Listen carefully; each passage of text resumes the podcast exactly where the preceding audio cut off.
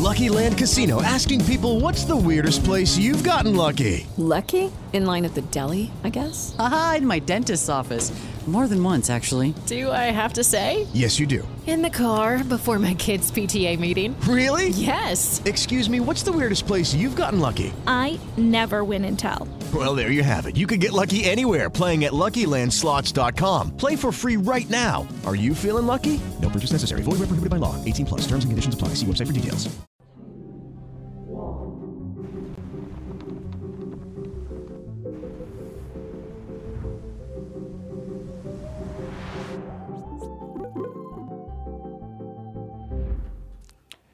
Salve, salve, amigos da astronomia em todo mundo. Da astronomia, não, cara. Olha só. Entrei errado, tá vendo só? É salve, salve, amigos da ciência aqui em todo mundo. Da astronomia lá no meu canal, no Space Today. Mas hoje tem um motivo, porque é sexta-feira, né? Então sejam bem-vindos aí, muito boa noite. Sextando aqui no Ciência Sem Fim. Hoje com o grande Júlio Lobo aqui. Olá, é um prazer estar aqui. Sobrevivencialismo. Vai ser um papo muito maneiro. Então já vá se aconchegando aí e se prepare para passar essa sexta aqui com a gente. Antes, recadinhos da paróquia para vocês. LTW Consult, você aí que tem uma grana, quer aprender a investir, não sabe como investir, tem dívida, quer livrar da sua dívida, LTW Consult, o QR Code está aí na tela, o link está na descrição. Vá lá, o canal no YouTube deles tem um curso de educação financeira para você saber o que fazer com a sua grana. Então corre lá, a LTW está sempre aí com a gente aqui no Ciência Sem Fim. Temos emblema, né, Lucas? Solta aí na tela o emblema de hoje. Tá lá o emblema de hoje aí, ó. Gostou Olha do emblema? lá, rapaz. Aí, ó. Fica até bonito. PH Freitas, que é o, o artista, e para resgatar é sobrevivencialista. Isso aí. Então vai lá, resgate seu emblema, porque daqui a pouco vai ter um mercado de emblema aí que eu tô sabendo, né? Então resgate lá. Hoje, para mandar perguntas aqui pra gente, 20 perguntas de 150 Sparks. Então você entra em cienciasemfim.com.br, faz o cadastro lá, adquire os Sparks, que é a moedinha lá do, do aqui do Studios Flow, e manda pergunta aí pra gente. E Lego Dealers, o, o Insta deles acho que ainda tá fora do ar, mas é eles que deram aqui esse Lego aqui de presente. Então, Lego Creator, que com essa mesmo número de peças você monta três Legos. Estamos ali com o ônibus espacial. E eles vão mandar Lego aqui pra gente, pra gente montar durante o programa. Então aí, já já a gente vai ter uns Lego legais aí. Acessem lá, Lego Dealers. É isso aí. Júlio, muito prazer, cara. Cara, eu que agradeço de ter recebido o convite aí, muito legal. Eu acompanho você há muito tempo. né? Eu, eu lembro de 50 mil inscritos, mais ou menos, desde essa época. Olha só. Eu lembro da minha esposa quase gestante ainda e a gente sentado na cama vendo Space Today. Então é muito bom estar aqui com você hoje. Legal, legal demais. É legal que a gente se conhece pela internet, né? É verdade, é verdade. se fala e aí vem aqui e conhece pessoalmente. Não, muito bom estar aqui, cara. Aqui eu começo sempre assim, cara. Como tem essa pegada mais científica, né? Claro. Então eu gosto de. Porque tem muita coisa que você faz que, que é muito calcado na ciência. Nós vamos falar Sim. que tem várias coisas. Mas o que que te levou, o que que te inspirou em algum momento na sua vida? Porque você pode até falar qual que é a sua formação e tudo, essa parte acadêmica que você chegou a, a namorar com ela ali, né? Sim. Em algum sim. E, e até é legal falar por que que não, não foi, entendeu? É Porque legal. não deu casamento. É, então, não deu casamento. O que, que aconteceu, né? Não deu match, né? Não deu match ali. Mas, então eu peço pro pessoal falar, porque já teve aqui várias pessoas que falaram: ah, quando eu era criança eu lia o, a enciclopédia Conhecer, ou lia o livro tal, entendeu? E aí assim, eu, eu fui o Halley. Então cada um tem a seu, o seu ponto O ali. gatilho. Isso. Qual que foi o ponto aí pra gente? Cara, eu fui criado em um ambiente muito estimulante. Meus pais são músicos, meu pai é jazzista, minha mãe é cantora, meu avô é cantor lírico de italiano, Mas seu pai to- toca que instrumento? meu pai é pianista. Que É. maneiro. E ele toca desde os 15, hoje tem 85. Caramba. E dentro da nossa casa, eu sempre fui criado com aquela ideia, cara, explora o que você sabe fazer. Então, eu cresci vendo o mundo do Bigman, lembra? Certo. Fantástico. É, mundo do Bigman, o Fantástico Mundo de Bob. Aí eu ganhei o meu primeiro kitzinho de química quando era criança. E eu sempre fui fascinado para entender por que as coisas acontecem como acontecem. né? Então, É, naturalmente, isso foi se é, maturando dentro de mim. Aí, aos 12, eu fui pro escotismo. E no escotismo, Ah, você foi aquela criança que chegou aí pro. pro... eu fui, esco- fui escoteiro. É, fui não, legal. sou. É, ah, é porque Afinal, não né, ser, você né? nunca deixa de ser. E aí, aos 12 anos, eu entrei no escotismo e fiquei até os meus 15. E durante esse período, eu percebi que eu encarava o escotismo como também formas de experimentação.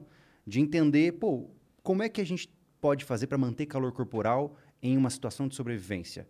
E não deixam de ser, de certa forma, artifícios técnicos, científicos para você Claro. manter o calor corporal. Né? E aí eu sempre entrei com esse, com esse olhar.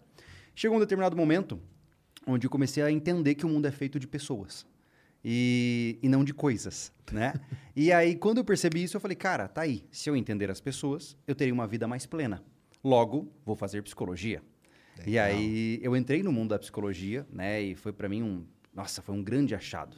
Porque o ensino tradicional, para mim, eu era quase um delinquente. Eu realmente era notas horríveis, eu reprovei, ia direto para coordenação, porque eu nunca entendi o sistema tradicional de ensino. Eu não, não fazia parte daquilo. Quando eu entrei na faculdade, meu método era aquele PBL, não sei se você já ouviu falar, o Problem Based Learning. né? Então, e aí eu não tinha aquela coisa de, do professor falando, falando, falando e eu sentado. Era sempre uma coisa mais de tutoria, mais ativo, né? E aí, nisso, eu me envolvi no mundo da pesquisa científica, comecei a entrar nessa área enquanto ainda graduando. Tive a oportunidade de publicar alguns artigos bem legais. É, Que área que você ia com- seguir ali dentro da psicologia?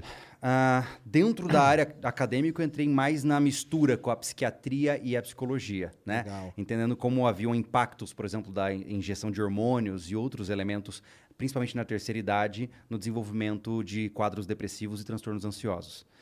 E foi muito legal, a gente teve boas possibilidades, conseguimos publicar bons artigos. E aí, quando eu saí da faculdade, eu falei assim: agora eu vou engatar no mestrado, né? E aí veio a minha grande frustração.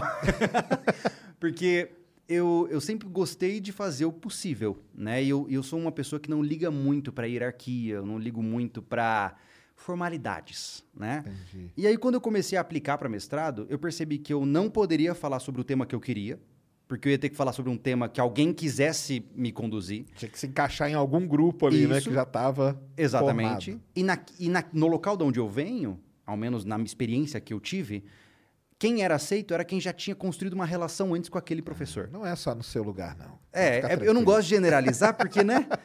Mas o que aconteceu? Eu comecei a entender que não se tratava de ciências, tratava de é, networking. Exatamente. Cara, eu fiquei tão frustrado, cara.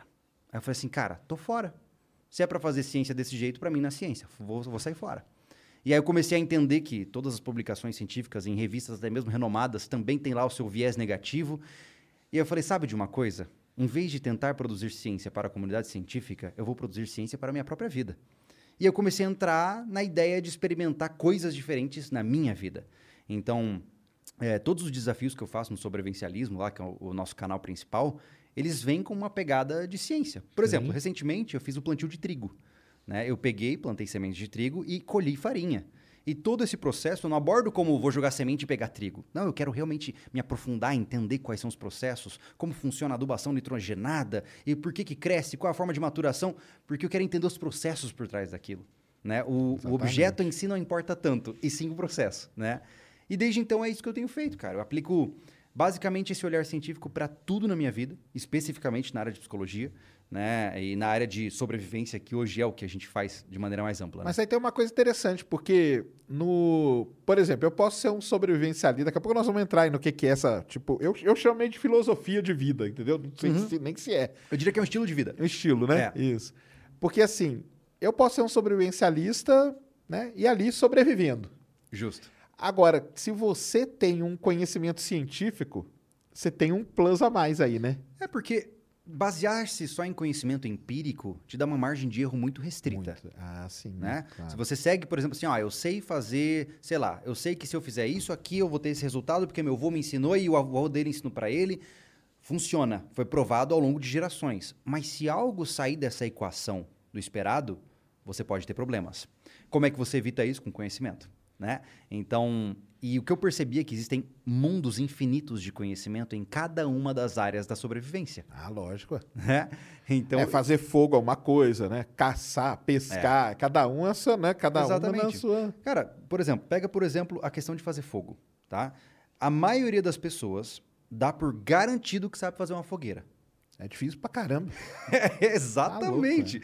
então aí você imagina que fazer uma fogueira num dia de chuva, por exemplo, é mais difícil ainda. Sem o isqueiro, ainda mais difícil. E geralmente é aquela ideia do Dunning-Kruger, né? Aquela a síndrome do, que o- do especialista, né? E a pessoa viu Ah, alguém é, fazendo. exato. É porque o cara vê o, o cara que é, que é SEAL lá nos Estados Unidos, tem um programa na televisão. Isso. O cara que faz isso há 40 anos, Isso. né? Que ele pega lá com a pederneira, né? O Isso. negócio aí, tch, acabou. Já Fez- era. Fala, Está ah, feito o fogo. É a mais fácil do mundo. Vai lá fazer, cara, pra você ver É. se consegue. E, e essa, esse tipo de situação foi muito interessante porque eu comecei a perceber que essa, essa fantasia era muito grande. E querendo ou não, o sobrevivencialismo hoje tem uma roupagem mais de entretenimento, porque eu- é o que eu entendo que fala mais com o público. Se eu ficasse sendo é, acadêmico da sobrevivência, o meu público ia ser muito restrito. Lógico. Então, mas ainda assim, eu percebi que o nosso objetivo é, como o nosso jargão diz, né, tornar você mais responsável pela sua própria vida. Ou seja, assumir parte do que você precisa para se manter vivo, né? Então a gente tem que evitar fantasias ao máximo. E aí que veio um estalo na minha cabeça de fazer um negócio que para mim foi um dos meus maiores experimentos científicos, não acadêmicos, que foi a oficina de desgaste e resiliência. Que basicamente eu peguei é, 15 pessoas e coloquei-as durante três dias sobre desgaste físico e emocional intenso, frio, fome, medo, desconforto, para saber quem chegaria até o final. E Foi um treinamento de SEAL mesmo, né? foi baseado num, num- naquele na Hell Week, né, do treinamento dos SEALs, né? Sei. Eu E- acho legal pra caramba. Eu já li vários livros dos SEALs, cara. Eu É acho fantástico. maneiríssimo. É. Aqueles caras lá são. Tá louco. É. É, sobrevivencialismo aquilo ali, num, num, num grau. É, ali você tem um componente muito diferente, né, cara? É, porque, quando o cara tá na guerra, né? Exatamente. A guerra ela não é sustentável, né? É, o sobrevivencialista ele tem que entender que a guerra faz parte do potencial que ele precisa desenvolver, mas ele também tem que desenvolver o resto. Né? Um, um soldado nem sempre está interessado em plantar alface, né? Porque ele não Certo. sabe se está vivo amanhã. Então você tem que somar o melhor dos dois mundos, né? Então, esse, esse seriado tá inteiro lá no nosso canal. A gente publicou e ficou, nossa, acho que foram seis, seis episódios, a gente publicou a versão inteira também.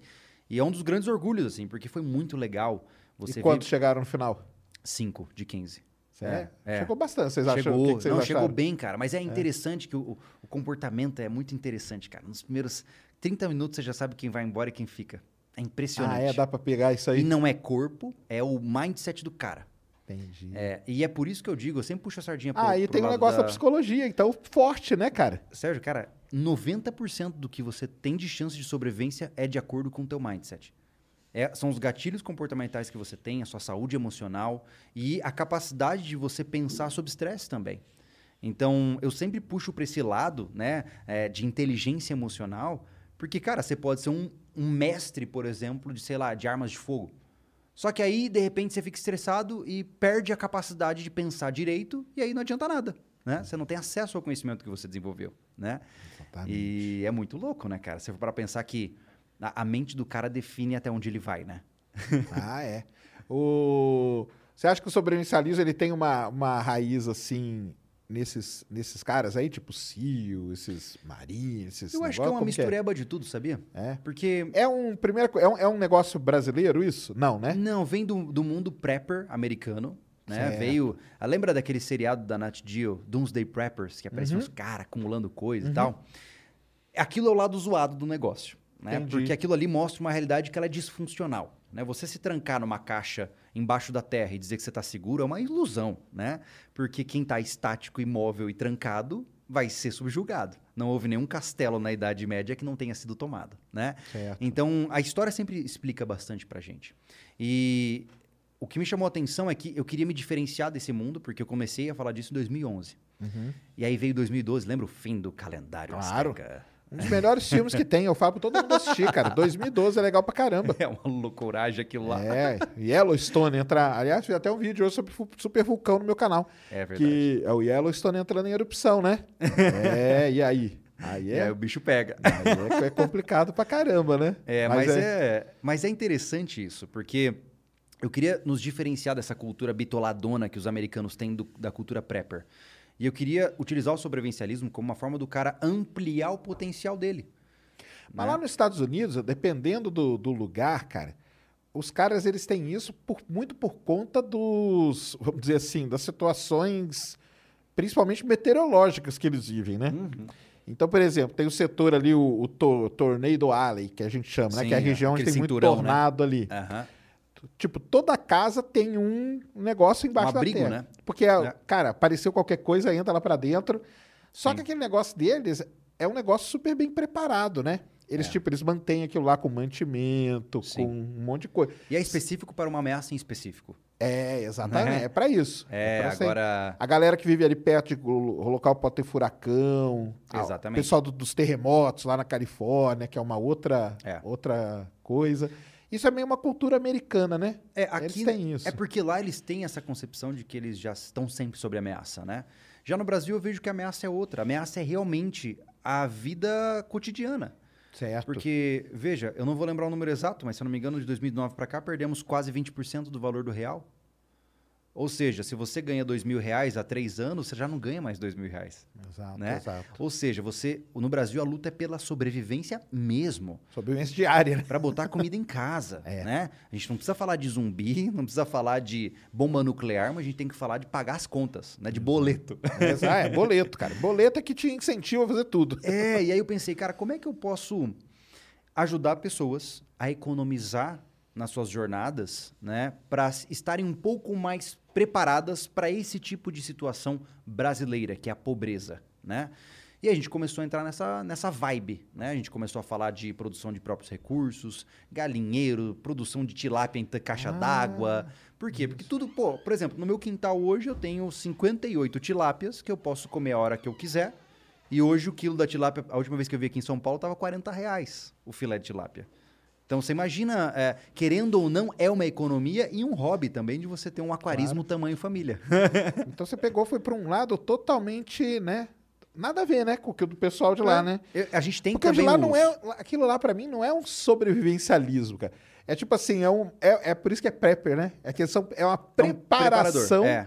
Para um dia que tiver algum desastre natural. A gente incorporou muitos aspectos, como por exemplo a parte das armas de fogo, né? Tá, a gente tá, tem entendi. armas de fogo, a gente treina extensivamente com armas de fogo, a gente de fato pensa em situações de caos social, porque numa situação de crise financeira, se a gente olhar para a história, uma vez que Começa, falta o exato, dinheiro, vem a exatamente. fome e começa a violência, né? É sempre essa sequência. Uhum. E, e eu gosto de, pra gente não ficar na viagem, eu sempre pauto essas potenciais ameaças na história. Sempre. Ou seja, antes de eu falar o que pode acontecer aqui, eu preciso ver o que já aconteceu lá atrás. Né? Tem um livro que eu já cansei de recomendar para todo mundo que segue a gente, que é um livro do Dan Carlin, que é The End is Always Near. O fim está sempre próximo. É um historiador que fez um estudo sobre o fim de diferentes civilizações ao longo da humanidade. Só E a maneiro. fórmula do bolo é sempre a mesma. É sempre a mesma coisa. É sempre, geralmente, alguma variação que causa escassez de recursos, que gera fome, que gera violência, que gera guerra, e aí a sociedade é obliterada. E é sempre o mesmo critério. E ele usa um exemplo que eu acho muito legal. Se você voltasse no tempo, no auge de Roma, e parasse um romano na rua e falasse assim, sabia que tudo isso aqui vai virar ruína? Ele ia rir da sua cara. Ah, mas né? ainda mais que eles dominavam o mundo, né? O mundo Exatamente. de- é deles, né? Então, assim, se na história grande parte das grandes civilizações ruíram, o que impede da nossa passar por uma provação como essa? E eu não acredito em fim de mundo, mas eu acredito em provações mesmo, crises. Né? Por exemplo, a peste negra, 1918, levou quase 50 milhões de vidas. né? Então, ou seja, o que, que eu posso fazer para não estar entre os 50 milhões? É, tiver uma aí agora, né? Que o pessoal Pois é. que virou meio. Muita gente pirou a cabeça, né? Ficou Olha- pirado. Tanto que o, o maior problema que deu mesmo foi na cabeça da Eu galera. vou né? te dizer, cara, que é, como psicólogo, eu juro pra você que eu, eu pensei, cara, vou ter que voltar a clinicar, porque a demanda é absurda. porque as pessoas estão realmente adoecidas, né? E pra você ver, houve uma quebra é, abrupta e violenta da vida?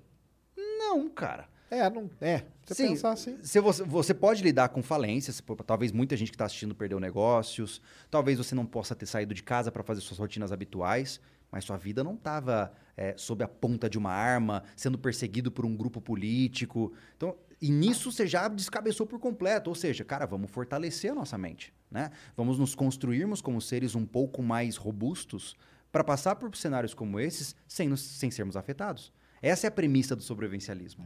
É, robustecer o indivíduo, né? Não, e aí na pandemia teve o cara teve que aprender a sobreviver em casa, né? Com outras pessoas, né? Isso aí o pessoal É verdade. caiu numa realidade que não estava acostumado, né, cara? É porque hoje as nossas relações elas são bem superficiais, né? O cara que trabalha, por exemplo, É isso que eu CLT, falei. É. das 8 às 18, chega em casa quase às 20, troca três palavras com a mulher, fica no celular e vai dormir. Ele não conhece a esposa dele. Aí na hora que conheceu, É. né? Teve vezes. vários problemas aí, né? Teve vários É. problemas. Porque foi. É, e a galera ficou muito. É, mas assim, deu pra ver, né, que o pessoal. a- vamos dizer, não sei se a civilização, mas alguma boa parte das pessoas não estava preparada, né? A equação mais complexa em um cenário de crise não são recursos ou riscos, são pessoas. É o EFI. Tá vendo? Tá vendo, pessoal? Sabe como que eu chamo isso, né? Ah. Efeito tripa. é o ser humano, cara. O ser humano é sempre o problema, cara. Sempre, cara. Sempre Sempre. Já problema. falei, olha, tá na hora de... Tecnologia nós vamos ter pra tudo. É. Recurso, tá tranquilo, tem recurso. É tá como eu igual... falei, tá na hora de deixar os robôs pegar... to- tá- Já era, a espécie humana tá, tá Eu desatualizada falo, já. falo. Daqui a pouco nós vamos falar negócio de viagem planetária. O negócio de ir pra Marte, qual que é o problema? É o ser humano, cara. O dia que você enfiar ele dentro de uma Exatamente. nave, ferrou tudo. Não é à toa que Marte, por enquanto, é o planeta populado por robôs, Robôs, né? é. Então eu chamo isso aí de efeito tripa. Porque quem É. tem tripa é é que, tem, que dá E- problema. E é exatamente sobre isso que a gente fala. A gente falou, inclusive, foi ontem no nosso podcast. Foi ontem, quinta-feira foi ontem? Foi. A gente fica meio perdido, né? Ah, a gente. Foi quarta que eu falei. E a gente tava conversando sobre clãs sobrevivencialistas. Porque eu, eu advogo muito que o nosso cérebro não é capaz de compreender mais do que 5, 10 mil pessoas. Porque essa exponencialização de população não é tão fácil você entender a nível neurológico isso. O ser humano não foi programado para viver numa megalópole como vocês vivem. Então é natural que vivendo em um ambiente como esse, haverá um aumento drástico de doenças, tanto emocionais como físicas. É a mesma coisa, você pega um cachorro e coloca, sei lá, num pátio, ele vai viver bem. Agora coloca mais 200 ali dentro. Vai ter cachorro se matando, vai ter doença, porque você está acumulando muita gente. Exato. Então, no sobrevivencialismo, a gente defende muito essa perspectiva mais tribalista, que é, pô, vamos morar um pouco mais isolado do centro urbano, né? Em um grupo de pessoas que confiamos e entre nós faremos quase que uma cultura de escambo, de trocar os recursos que cada um produz entre si, né? Nada ripongo. O negócio é realmente é, propriedade privada e comércio, né? E usando a tecnologia que está disponível. Exato, tudo. 100%. Porque a autossuficiência é um mito, pô. Eu sempre falo pro pessoal, você acha que eu vou conseguir produzir remédios para quimioterapia na minha chácara? Não, claro que não. Então, sim, eu dependo da tecnologia, eu dependo da evolução científica.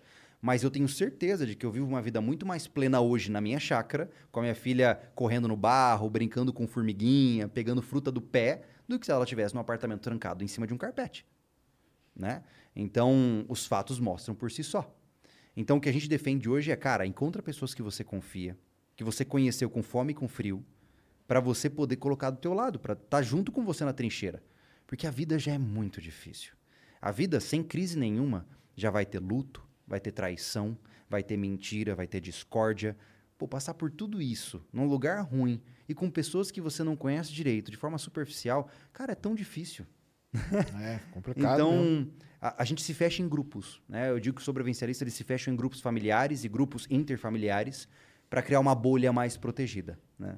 Mas aí não tem, num, num, num caso extremo, esses grupos irem crescendo e de- virar depois uma, tipo, uma cidade? Pode coisa? acontecer. né? Pode, né? O- estamos sempre fadados a cometer os mesmos erros. Né?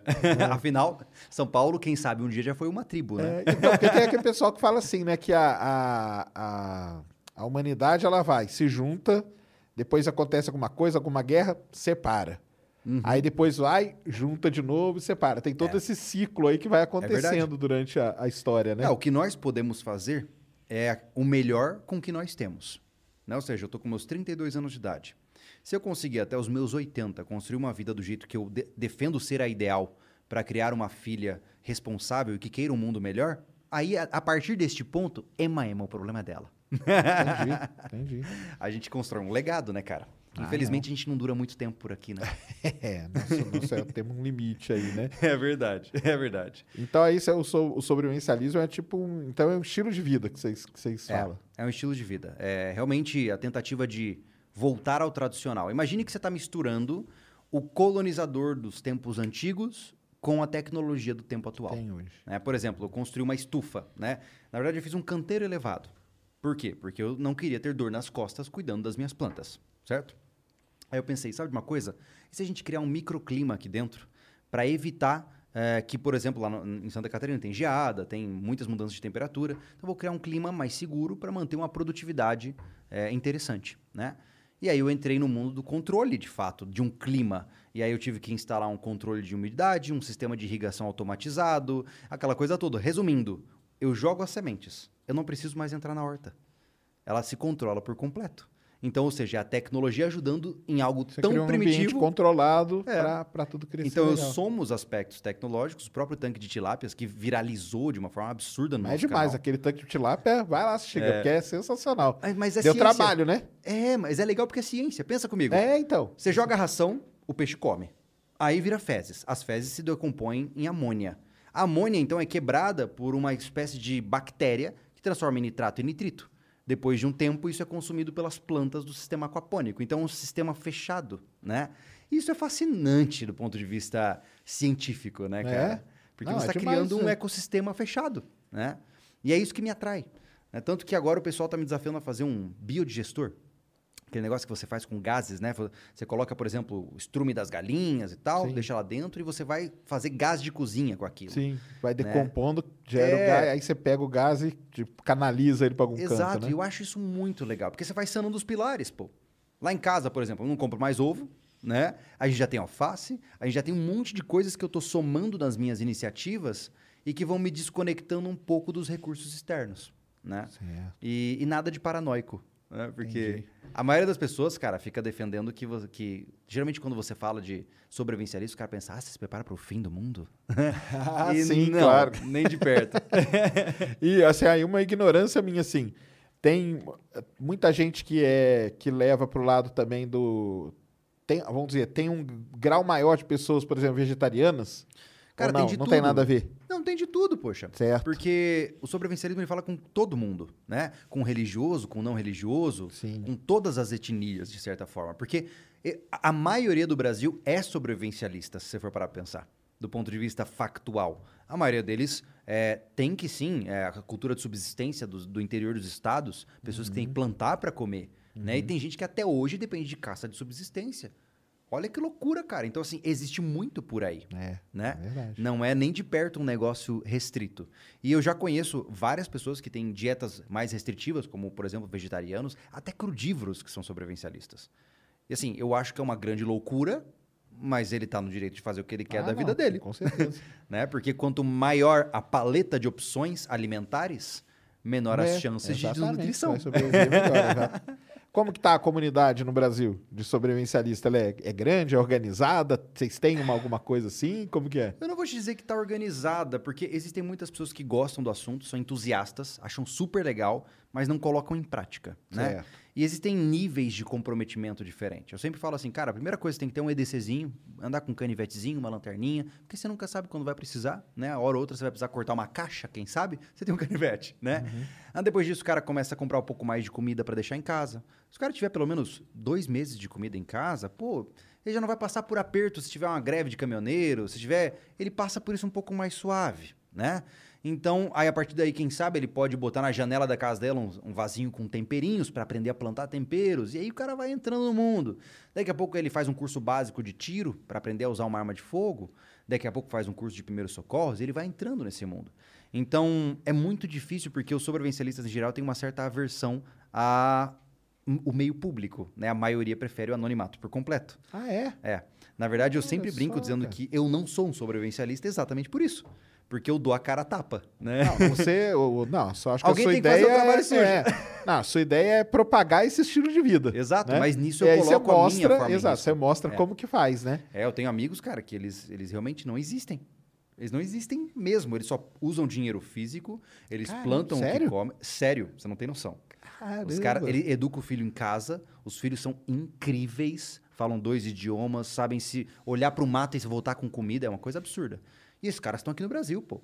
Eu conheço caras que estão investindo uma tonelada de dinheiro em recursos pessoais. Tem cara comprando mais de 5, 6 quilos de ouro para reserva de valor, cara.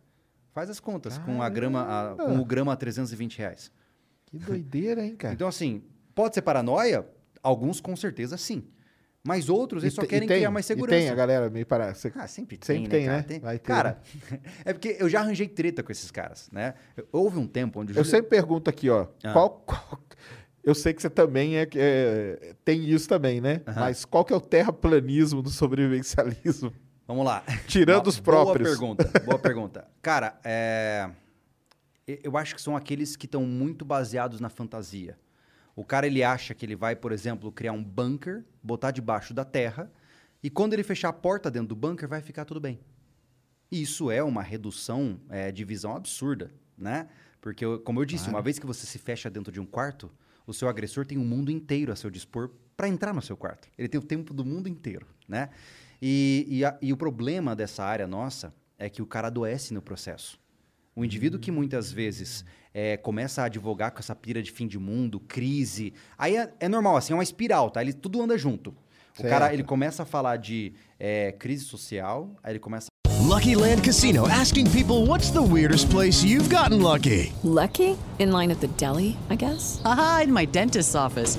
More than once, actually. Do I have to say? Yes, you do. In the car before my kids' PTA meeting. Really? Yes. Excuse me, what's the weirdest place you've gotten lucky? I never win and tell. Well, there you have it. You can get lucky anywhere playing at LuckyLandSlots.com. Play for free right now. Are you feeling lucky? No purchase necessary. Void where prohibited by law. 18 plus. Terms and conditions apply. See website for details. A falar de bunkers, aí ele começa a falar de colapso, aí ele começa a falar de fraudemia, aí ele começa a falar de terra plana, é, vai juntando tudo assim, ó, vira um bolo, uma toca de coelho, daqui a pouco até reptiliano entra no negócio, entendeu? é muito louco. Que coisa, É, e vai, porque assim, geralmente o indivíduo que tem um comportamento por teorias conspiratórias, ele já tem déficits muito grandes do ponto de vista de inteligência emocional e que só vão sendo acumulativos. É como eu sempre digo, quando se trata de comportamento humano, o que tá ruim só vai piorar se não for cuidado, né? Então, geralmente é assim, o mesmo público que você provavelmente enfrenta, a gente também enfrenta. Mas, tem, mas tem o pessoal dessa, vamos dizer assim, desse lado da paranoia que divulgam essas coisas? Sim, tem, tem. E Eu já eles- tretei feio com um deles. Ah, é? Meu santo Deus. E eles É. têm, uma, têm um público que, que, que, que vai. Tem, cara, mas eu acho, eu acho irresponsável, Sérgio. Porque sabe o que Certo, claro. acontece? Pensa comigo, cara. É, pô, você fala de astronomia. Se o cara tá defendendo terra plana ou não, não tem vida em risco. Agora você imagina. É, Ah, é, isso, mesmo, é isso mesmo que eu falo. É, Pode agora falar. você imagina, cara, que eu tô, pô, eu tô falando sobre sobrevivência, tá? E eu começo a pregar para as pessoas, o caos está próximo. As coisas vão piorar. Você tem que tomar providências ou você vai morrer. Sua família está em risco. E eu começo, e vou pregando, e vou pregando, pastoreando mesmo. Cara, se o cara tá num momento de vulnerabilidade da vida dele, desempregado, numa situação difícil, Mas aí é aquelas seitas malucas, né? é isso, Jim Jones total. Entendeu? E o problema é que a maioria desses caras que propagam essas loucuras, eles não sabem, mas já estão com sangue nas mãos. Porque se um desses inscritos deu um tiro na própria cabeça porque achou que não valia mais a pena viver num mundo que está prestes a acabar, a culpa está na mão dele. Entendeu? Então, por isso que falar de temas tão complexos exige muita responsabilidade. Quando eu falo sobre armas de fogo no canal, eu sempre falo de uma maneira muito didática, muito bem embasada para mostrar o conceito daquilo da melhor forma possível. Porque para ser mal interpretado, e eu não, eu não quero carregar essa cruz, cara. Porque a gente recebe relatos que são incríveis. Assim, relatos incríveis mesmo, que eu até me arrepio de lembrar. A gente teve um projeto, foi o projeto Refúgio, onde a gente construiu uma cabana e foi mais um experimento científico. Qual foi a premissa? O abstract. a gente pensou, ah, o que é necessário de dois homens para construir uma cabana no meio do nada só com ferramentas primitivas? Essa foi a premissa do experimento. Né? E esse refúgio ele ganhou muita notoriedade. As pessoas adoravam. E a gente recebeu mensagens, cara, de um rapaz falando: Olha, eu tô mandando essa mensagem para agrade agradecer vocês, porque meu pai, na cama, em estado terminal, a última coisa que ele fez foi ficar assistindo os episódios de vocês. Olha só. Olha que loucura, cara. Então você fala assim: Meu Deus, olha a que ponto a gente entra na vida das pessoas. Então, eu não posso brincar nesse serviço, pô. Exatamente. Então- não, tem que ser com um negócio sério mesmo. Não dá, pô. É, Dá até nas pequenas coisas. Ó, a gente lançou ontem o vídeo de plantação de trigo. Pô, eu plantei 800 gramas, colhi 500. eu perdi. Mas seria muito melhor que eu tivesse comprado sementes, entendeu? Olha, deu 5 quilos. Mas o que, que eu ganho com isso, cara? Criando fantasia na cabeça de qualquer um para dizer que o que eu fiz está certo? Né? Então, é, eu sempre brinco dizendo que a ética do comunicador, ela é uma faca... Ah, não, com certeza. Com Complicada, certeza. né? Não, é. A linguagem e tudo, e o jeito que você passa, porque é isso aí, né? Você lida com a vida da pessoa e você não sabe, né? Se tem algo. Qual o nível de problema que tem a pessoa que tá te assistindo, né? Cara, você nunca sabe quem tá te assistindo. E hoje o sobrevivencialismo tá com mais de 2 milhões de inscritos, né? Cara, deve ter de todo tipo de gente. Nessa hora, agora, tem alguém querendo me matar. Porque, estatisticamente falando, as chances são grandes. é porque é muita gente, né? Então, a gente já recebeu mensagens, por exemplo, de esquizofrênicos em esquizoparanoide, em delírio, achando que eu tava perseguindo ele, pô. Caramba. Então, você imagina a loucura que é isso. Porque se eu for rude com essa pessoa, de maneira direta ou indireta, daqui a pouco o cara me trompa e me esfaqueia, cara. Ou sei lá, ele entra num surto e mata alguém, pô. Né? E eu não tenho nada contra essas pessoas, mas o fato é que elas existem. E a gente tem que tomar muito cuidado para não prejudicá-las no processo de tratamento delas, nas dificuldades que elas possuem. E isso é difícil. Ah, com certeza. e vocês fazem algum encontro, alguma coisa de, da, da comunidade?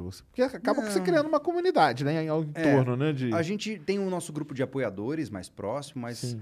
é muito difícil, cara. É muito difícil, porque como a gente fala muitas vezes de é, pô, armas em casa, metais preciosos, coisas que são mais delicadas, a gente acaba não abrindo muito para as pessoas, né? Entendi, É entendi. perigoso. Aconteceu uma vez de um rapaz chegar na frente da minha casa, ah, acompanho no YouTube, vim dar um oi. Caramba. E como assim- que ele descobriu? Cara, as pessoas descobrem. Descobre, né? É aquela coisa, com tempo suficiente, meu amigo, se constrói uma Cara, pirâmide. o cara, é verdade. E sem, não precisa do ET, não. Não precisa. É, e, pô, caramba. Eu É. acompanhava lá quando vocês começaram a ter problema, que era com o vizinho, não era? Ai, santo Deus. Aquilo foi tão difícil, cara. E eu fui. eu- Você tem uma ideia, essa questão da fantasia, o cara me ameaçou, né? Atirou pra cima e Eu tal. lembro disso aí. E, e as pessoas falaram que eu fui covarde por eu não ter comprado você- a briga com o cara.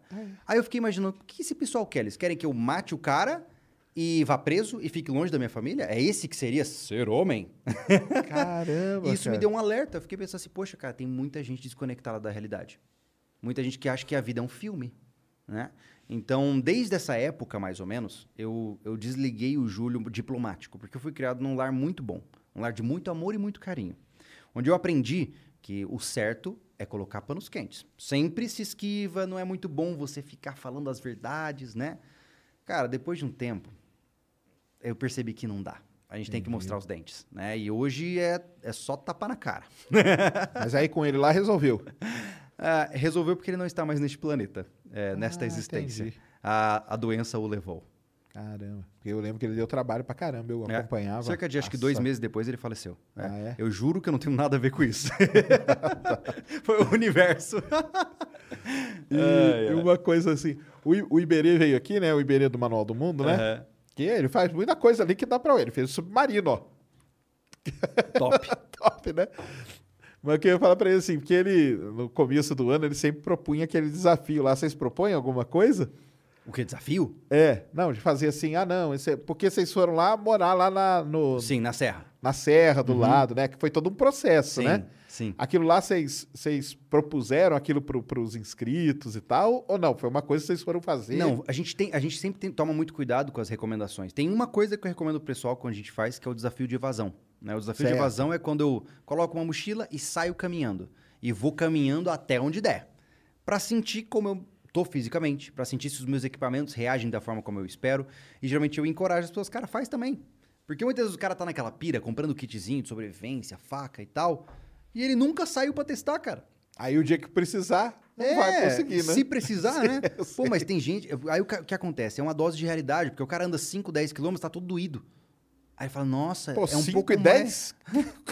Caramba, cara. Tanto que a gente fez recentemente uma grande loucura no, no canal, né? A gente fez o desafio da esteira. Não sei se você ficou sabendo. A gente pegou duas esteiras, colocamos dentro do estúdio, e eu e o Anderson andamos até cair, em live.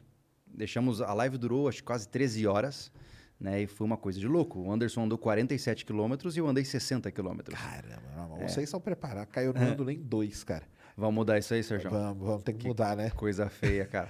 Não, e nesse negócio de andar, cara, você, o... Não, porque eu ia falar assim, não, e aí de desafiar o público, mas eu falo assim, de vocês mesmos falarem pra ele, falar assim, ó, pessoal, nós vamos fazer esse ano aqui, tipo, um grande projeto. É Ah, entendi. fazer tal coisa. Criar um compromisso público. Isso. Tipo, aquela travessia lá da, da praia lá, Sim, da Cassino. da Foi... cassino, né? É isso. Ah, É. então. Por exemplo, agora a gente está com um projeto rodando que é a base container, né? Bah, a gente pegou um container e o nosso objetivo é criar um módulo de sobrevivência com tudo dentro, relativamente autossuficiente. Então, nesse container você tem oficina, você tem dormitório, você tem comida, você tem é, energia elétrica, você tem água, você tem tudo. É uma... Imagine que É um bunker, mas. Não, mais do que isso. Imagine que seja uma, uma cápsula que você joga em Entendi. Marte, só que sem precisar de todos os aspectos atmosféricos relacionados. É um habitat. Então, né? Um habitat. Exatamente, é um habitat. Então, a proposta desse container que a gente tem construído é, ao longo dos episódios é realmente construir um, um- uma- um negócio que eu posso tirar dali, colocar num caminhão, levar para um terreno completamente isolado, deixar o container lá e ele ser uma base de operações para construir as casas e toda a infraestrutura local. Imagine que seja uma base avançada de colonização. Pronto. Ah, você tá fazendo um negócio mesmo, que é isso, né? Que a ideia dos caras é basicamente é, essa. Só que eu tô fazendo na terra, que é um pouco Sim. mais fácil. Essa é a ideia. Então, eu- o Anderson é quem tá liderando esse projeto, porque é um projeto que exige muita construção e o cara é um monstro na construção. Né? Beijo pra você, Anderson. e, e o mais legal disso, cara, é que assim, a gente tem, tá quebrando a cabeça. Sabe por quê? Porque a gente percebeu que é difícil manter humanos. É complicado. É, É, efeito cara. tripa. Pode colocar. É pode pôr verdade. tripa, e tá sendo muito legal porque a ideia é encerrar a- o projeto container, pegando este container e colocando ele no nosso terreno, que a gente ainda não tem grana para comprar. A gente tá correndo, né, para tentar juntar as moedinhas. Uhum. Comprando um terreno, a nossa ideia é comprar um terreno mais isolado para colocar esse container e aí então começa o próximo projeto do sobrevivencialismo, que é construir as nossas próprias casas e toda a infraestrutura necessária para Usando o sustentar container como a, como como a base. base de operação. Três casas e toda a infraestrutura necessária para três famílias. Galinheiro, açude, tudo que você imaginar. Que legal. É. Então, ao longo dos anos, a gente tem ganhado é, habilidades para fazer isso. Uhum. né? O Anderson é o cara da construção, eu já auxilio ele. Eu agora estou aprofundado nos conceitos de agrofloresta, de permacultura, para tentar gerar alimentos. E a gente está nesse processo, cada um focando numa área, para quando chegar o momento, a gente juntar tudo e tentar criar realmente um negócio. Isso aí você acha que é importante numa situação dessa? Você ter pessoas que tenham conhecimentos distintos e que saibam integrar para Cara, levar né, as coisas nós não somos super-heróis. Exato. né? Eu nunca vou aprender, sei lá, sobre o que você sabe. Porque você levou muitos anos para saber o que você sabe. Então, em vez de eu ficar lutando contra a maré e ficar tentando entender o que você fala, eu prefiro colocar você do meu lado. Né? Então, para que, que eu quero é, estudar conceitos básicos de medicina se é muito melhor eu ter um médico na minha equipe? E assim, consequentemente, né? Então, não dá para dominar tudo. Não tem jeito. Já chegaram a essa conclusão, né? É complicado. Então vocês estão nesse. Esse aí é o, é o grande projeto aí. Esse é o, o gran finale. Essa é a Entendi. ideia. A Entendi. gente quer realmente fazer o negócio acontecer. Isso é muito difícil, né? Porque exige muitos recursos, né? Hoje os terrenos estão caríssimos, né? E pasmem, né, gente? Pra quem não sabe, o YouTube não dá tanto dinheiro quanto parece. O container você já tem.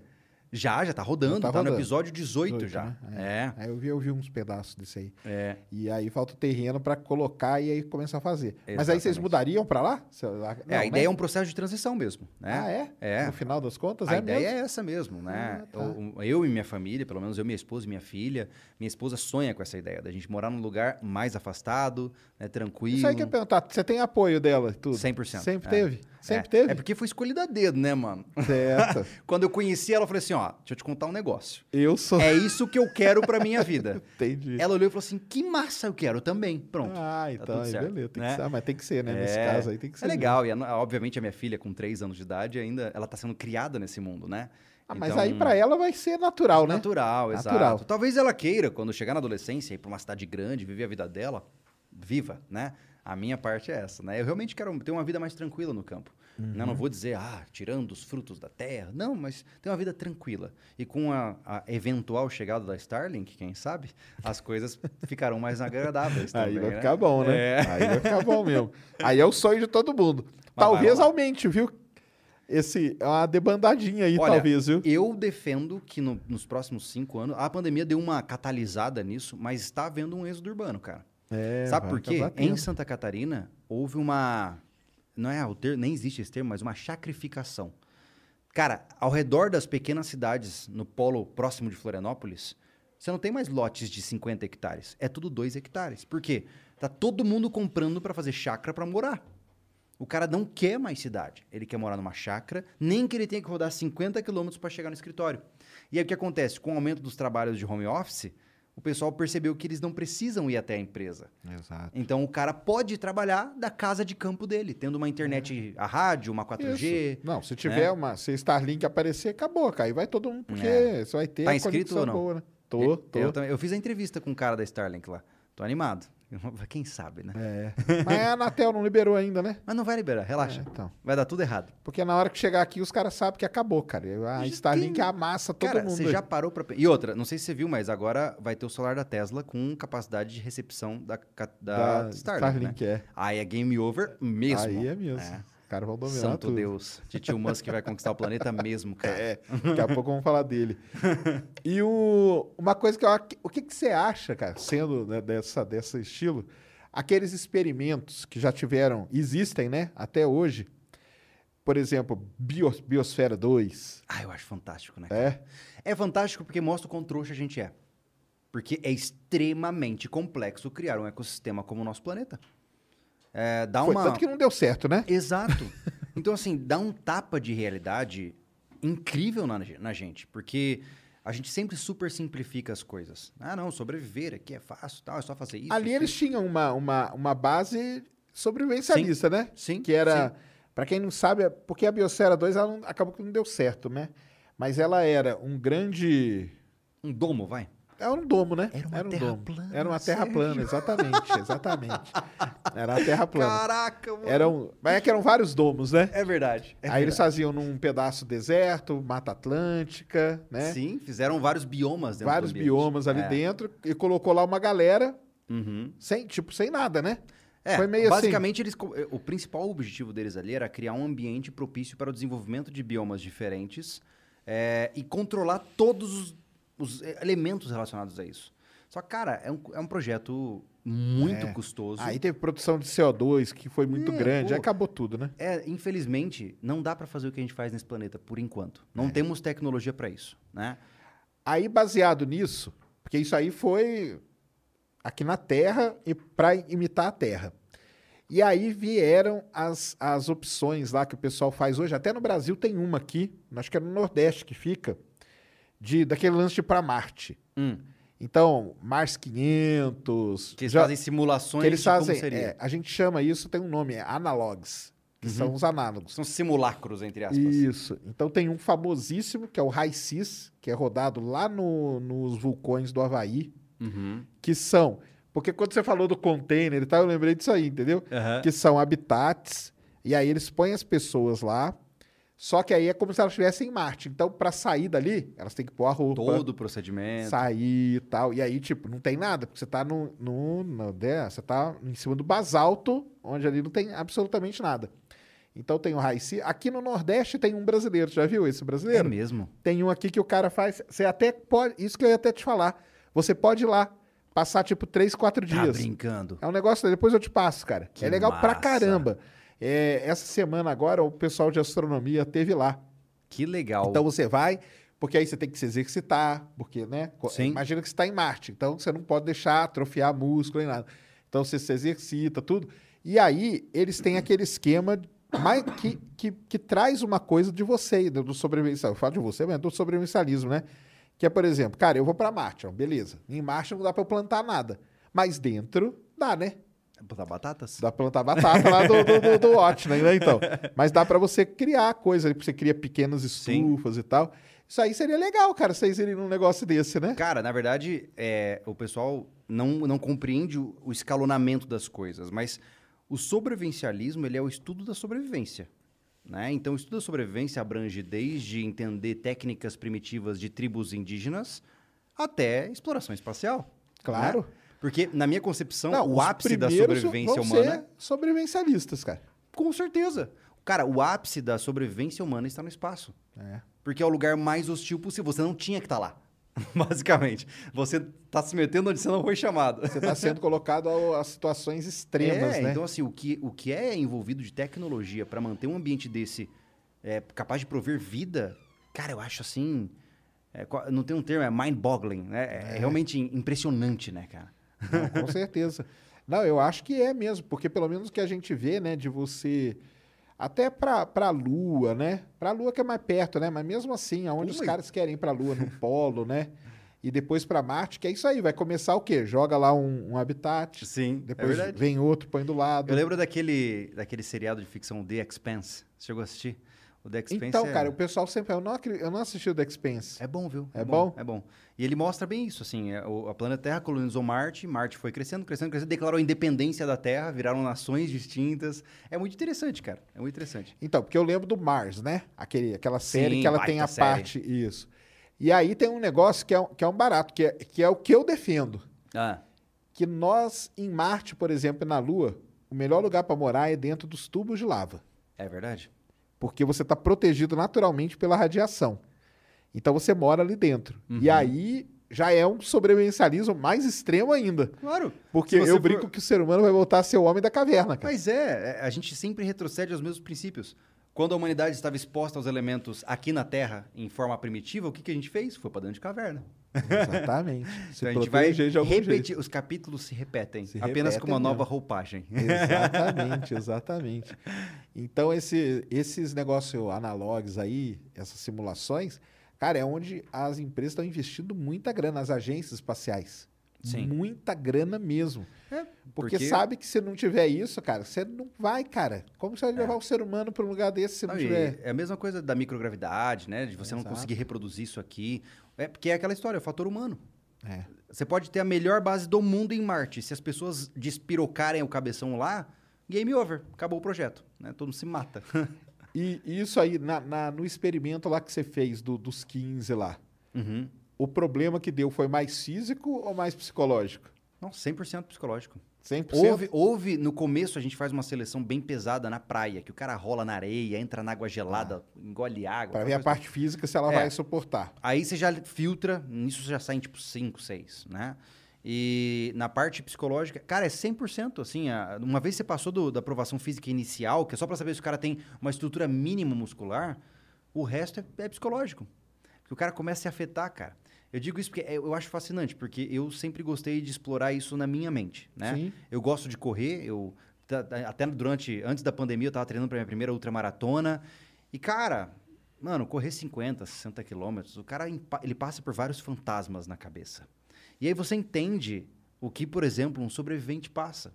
Se eu correndo a um clique de ser resgatado pela minha família, já começa a ficar, nossa, cara, tá difícil, tá complicado. Imagine um cara perdido na selva, ou uma pessoa trancada em Marte, Exatamente. né? né? Então, Loucura. a mente humana é complexa ainda, E infelizmente. o problema psicológico que deu, assim, problema, né? Vou chamar de problema, mas não. Mas a parte psicológica que afetou foi uma coisa individual ou acabou propagando pro grupo, assim? Depende. Depende. Geralmente você você tem uma moral de grupo, né, que realmente impacta, mas como o desafio ele tem uma roupagem que já traz uma cultura mais individual, todo mundo se relaciona, mas se poupando, entendeu? É, você vê que assim, existe um trabalho em equipe, tem, tem dinâmicas de equipe, mas tá todo mundo, né, se poupando também, porque você não pode se matar pelo outro, né? E quando alguém sai, sempre é característico, né? A gente faz umas dinâmicas malvadas pra caramba. Tem uma que a gente coloca todo mundo encapuzado. Cara, tava tipo assim, 10 graus, os caras encapuzados, molhados, no meio de um pátio. E aí a gente pergunta quem saiu. E todo mundo da equipe responde um cara que saiu. E esse cara tava ali ouvindo tudo. É uma maldade, cara. Nossa Senhora. É por quê? Porque não sou eu o instrutor, eu não tenho capacidade de conduzir isso com segurança. Eu só sou o aporte né, da equipe. Certo. Os nossos instrutores são. Um é mergulhador de combate da Marinha, ele foi instrutor de. Ele é, é o equivalente a um instrutor de SEALs do Brasil. Certo. O cara é um monstro de treinamento. O cara é um monstro. O outro também é da Marinha, o cara tem experiência. Então, eles sabem como puxar as- Entendi, os cordões, entendi. sabe? E tem caras que são pedras. Tanto que um deles está na equipe, tá me assistindo agora. Que ele, ele se desempenhou tão bem durante o desafio, assim: você tem que trabalhar comigo. Ah, então aí você trouxe na verdade, não carro. deixa de ser um critério de seleção para trabalhar na minha empresa. É verdade. E o que, que ele faz lá? Assim? Ele- Hoje ele é o coração da empresa. Ele faz todo o administrativo nosso. Olha que maneiro. É. E aí Que já tá, loucura, prepa- tá preparando para uma Sabe outra dessa, não? A gente ainda não vai fazer outra ODR porque ela consome um horror de recursos. Um horror, assim. É, Ah, tá. é um projeto muito e muito arriscado. Já e agora vocês estão que- focando no negócio do container, né? Vocês estão É, com foco ali. com, eu quero voltar a fazer desafios pessoais, Pessoais. né, de sobrevivência em selva, são coisas que eu sinto falta de fazer, mas veremos, tudo no seu tempo. Qual foram os ambientes mais assim? Que você fez o- a travessia ali do, do, do, da- do cassino, né? Aham. Você escalar, né? Escalar você escala também, né? Escala não, eu subo montanhas, mas não de- em escalada, né, em caminhada. Ah, tá, em É. caminhada, né? É, exatamente. É o montanhismo e não a escalada, É. né? É. Aí você foi em qual? Por aqui no Brasil? Aqui no Brasil, eu já fui em várias, né? A gente foi no Pico Paraná, até o Cambirela, lá perto de casa. É muito legal subir em montanhas. É, dizem que no Brasil não tem montanha, outros dizem que tem. O que, que você me disse, Sérgio? Tem montanha no Brasil? Tem montanha. Como não? Lógico que tem. Tem muita gente que diz que não, isso aí é só um acúmulo de terra, não sei o quê, não sei o Que quê. é porque isso, ser vai ali em Minas, cara. Nem, nem as naves do ZT conseguem escapar das montanhas, cara. Os caras batem ali. Como não tem? É, então, e eu gosto muito de montanhismo, porque ele te dá uma recompensa. Ah, você gosta? É porque ele te dá uma recompensa no final. Entendi. Você chega no cume, você fala, caraca, cheguei. Só que aí você se toca que só fez metade do caminho. Tem que o, que a voltar. maioria, o que a maioria das pessoas não sabe é que subir uma montanha não é difícil. O difícil é descer. É, Porque aí você tá imagino. cansado e o esforço da descida é muito pior do que o da subida. É, mas eu sempre fui aficionado em desafios de resistência mesmo. Certo. né? São coisas que eu tenho. Eu tenho uma aspira muito louca pra fazer, que eu ainda não sei se a gente vai conseguir fazer. Tem uma eu posso até falar pra você, porque se alguém copiar, vocês já sabem copiar de mim. Qual que é a mais extrema, assim, que você acha? Cara, não vou dizer que é extremo, é um experimento social. Conhece a caixa de Skinner? Aquela caixa de comportamento de behaviorismo, né? Qual é a ideia? Olha a pira. a gente vai fechar um- um- uma sala, um banheiro que a gente tem lá. Vai tirar tudo, só deixar o vaso com uma cortininha. E eu vou ficar 24 barra 7 dentro daquele local sem recurso nenhum. Caramba. Só que Ah. a gente vai colocar uma tabela de valores de superchat. E cada valor causa algo. Pode ser algo Nossa. positivo ou pode ser algo negativo. Por exemplo, o cara doa, sei lá, 30 pila. Eu ganho uma barra de cereal. A porta abre uma janelinha ali, barra de cereal. Ou ganho uma barra de cereal. Aí o cara, sei lá, deposita 15 pila. É 5 minutos de sprinkler girando dentro da sala, me molhando inteiro. E assim vai indo, até onde eu aguentar, basicamente. Vai ser realmente uma caixa de experimentação humana. Pra saber se eu vou receber mais reforçamentos positivos ou negativos. Que legal, né? é não muito pra mim, Mas pra você não vai ser, não. mas são experiências legais do ponto de É, vista não, de. É de você se vivência. põe, você põe nessa situação, né? Você acha. Cara, eu, eu gosto de. eu- a gente diz que, diferente de muitos outros canais de YouTube, a gente realmente mata a cobra e mostra o pau. É. Sabe? Aí vou, vou te, vou te falar um negócio assim, lógico, você vai achar super ofensivo, cara. Manda. Pode falar. Você ia se dar bem no Big Brother, então, né? Meu santo Deus. Na verdade, Falaram isso não? pensa comigo, cara. Olha só. Eu Prova poderia... de resistência. Daqui... Ah, O que, que você acha daquelas provas lá, falando nisso? Aquilo é uma piada, né? É? Não é resistência nenhuma? Cara, Tipo, ficar Não em vou- pé no não, negócio. Eu é- nem sei, assim, porque deve eu, ser eu vi alguns Big Brothers só, é mas... eu- desconfortável por definição, você ficar de pé por 20 horas e tal. Aquela que ficou famosa da gaiola, né? Que a menina até Eu não- começou a não cantar. sei. Que colocou o pessoal numa gaiola e tinha que Ah. ficar na gaiola, em, naquela posição dobrada, assim. Ah. Não, sei deve ser difícil. Deve ser muito Porque, difícil. mas aí porque você diz porque as pessoas não estão preparadas, né? É isso? Seria isso? Eu não sei te dizer, é, eu tenho que passar pela experiência. Porque é que assim, a existência do Big Brother pra mim é uma afronta à humanidade. Não, tu- Talvez não, se eu ligado. É, se eu entrasse lá, eu acho que eu ia tentar bater o recorde de sair mais rápido. eu já ia entrar, todo mundo, é festa, ó, você me deixa em paz aqui, essa cama é minha, ninguém me enche o saco. Não, é que eu sempre eu, eu vi algumas provas dessas de resistência que o pessoal fala. Aí eu fiquei um, dia- um dia até pensei, cara, vou perguntar pra ele. Eu sei que ele ia achar ofensivo pra caramba. Não, não, de maneira nenhuma. Mas assim, é aquela coisa, tudo que gera desconforto, é, cada um tem seu limiar. E é interessante lembrar assim que eu mas é que, defendo... tipo, você, você é um cara preparado.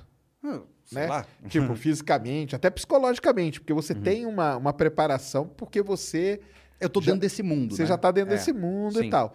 O pessoal ali, porque aquilo ali nada mais é que um experimento também, né? Um experimento É. social ali, né? Sim, aquilo ali, com né? certeza. E são pessoas que não têm preparação nenhuma, né? Exatamente. Tanto que você vê que tem pessoa que ela, em prova de resistência, assim, o cara nem quer. Ele, ah, tá, sai. Não vou fazer, cara. Tipo, não vou, entendeu? Sim. É. Vou tentar fazer, ganhar de outra maneira. Mas é que tem gente que não gosta disso. É. né? Tem gente que não se sente Ser à vontade exposta a essas É. condições, né? É, o que eu digo é sempre, sempre a mesma coisa. Né? Não se trata de fracassar. O importante é você chegar no teu limite. Se você fala assim, Júlio, eu saí pra caminhar, caminhei 800 metros e não aguentei mais, mas eu juro que eu dei o meu melhor. Parabéns, pô. Parabéns, cara. Você fez o que você podia fazer. A vida não é uma competição, porque é injusto você se, se comparar com, sei lá, um ultramaratonista que corre 200 quilômetros. É injusto, pô. É injusto com você. O que é importante é você tentar, né? Porque, cara, a zona de conforto mata, pô.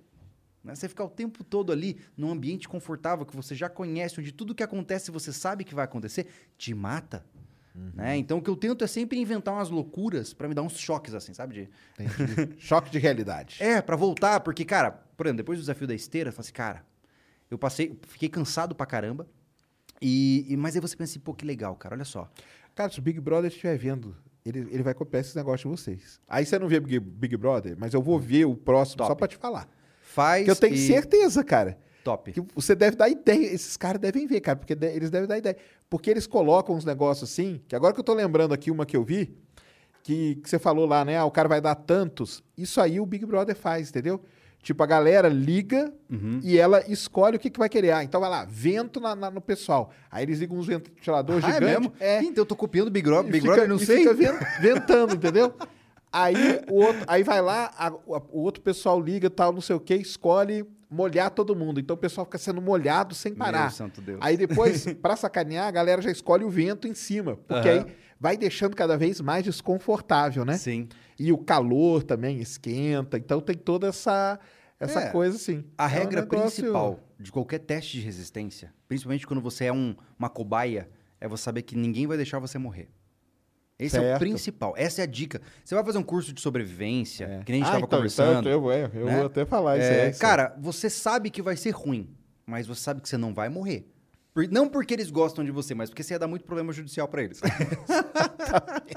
então, não é que eles se importem com você, eles se importam com a saúde da empresa. É. Então, quando você vai num curso de sobrevivência, você pode estar tremendo de frio, morrendo, os caras vão dizer que você vai morrer. Você não vai, relaxa, tá tudo bem. E tudo tem um fim. Entendeu? Então, essa é a dica principal. certeza. E, e nesses, é, vamos parar de falar de Big Brother, que a galera no chat deve estar me xingando aí. Mas não, pessoal, é porque tem as provas ali que, que realmente parecem algum. Mary redeemed a $50,000 cash prize playing Chumba Casino this year. I was only playing for fun, so winning this was a dream come true. Chumba Casino is America's number one social casino experience. It's serious fun. With over 80 casino style games to choose from, you too could win life changing amounts of cash. Be like Mary. Log on to chumbacasino.com and give them a whirl. That's chumbacasino.com. No purchase necessary, void or prohibited by law. 18 plus. Terms and conditions apply. See website for details. The voice in the preceding commercial was not the actual voice of a winner. Dessas coisas. Top. Desafio o Big Brother a me chamar. Vou passar Aí, ó. vergonha. Chama, o- chama o Júlio aí. Você, tipo, Antártica, andar na neve, X quilômetros, isso aí você. Santo Deus. Cara, eu Cê- só não faço essas coisas porque eu não tenho patrimônio pra isso. Mas você tem vontade, vontade você tem. Ô, louco. É? Cara, eu juro pra você, assim, que eu vejo as histórias de Ernest Shackleton. Isso, sabe, isso que eu ia falar. Aquilo pra O que, mim... que você acha desses caras? Não, eles são completamente insanos. Ponto. Né? Eles eram, tipo, sobrevivencialistas é, de natureza, né? É, Vamos mas dizer assim, é um nível absurdo, né? o cara vai Absurdo, pra um né, cara? desconhecido, sem tecnologia apropriada. Aquilo ali é, é quase um suicídio, né? É, quase. E eu acho, assim, incrível, cara. Eu tenho muitos planos, assim, ó. Sempre quis fazer grandes travessias. Só que quando você fala, tipo, Antártida, como é que eu chego lá, cara? né? Então, quem sabe um dia, né? Quem sabe um dia. Hoje, é, a gente tem é, buscado desafios como esses para inspirar pessoas. É Certo. importante lembrar que eu- não faço essas coisas só para, ai, ó, o Júlio é bonzão. Não, eu sempre me acho é, o, o, última- o último dos últimos. Mas eu faço essas coisas porque eu motivo pessoas. Sim, com certeza. né? É, tem pessoas que, pô, muitas vezes começam a ver os nossos vídeos e falam assim, pô, cara, se esse mané tá conseguindo, eu acho que eu consigo também. E aí o cara começa, e a gente tem muitos relatos, tem até um atrás das câmeras aí, tem muitos relatos de pessoas que começaram a cuidar do seu corpo, de, de, de emagrecer, de ficar fortes, de cuidar ainda das suas mentes, porque se inspiraram por isso. Né? E eu não gosto do- do termo influencer, eu odeio, porque é muita prepotência você achar que você influencia alguém na vida. Ah, mas acaba É. influenciando, né? Mas eu prefiro presumir que não. Mas assim, factualmente falando, eh, de fato você acaba causando impacto para as pessoas. E esse impacto pode ser muito positivo, né?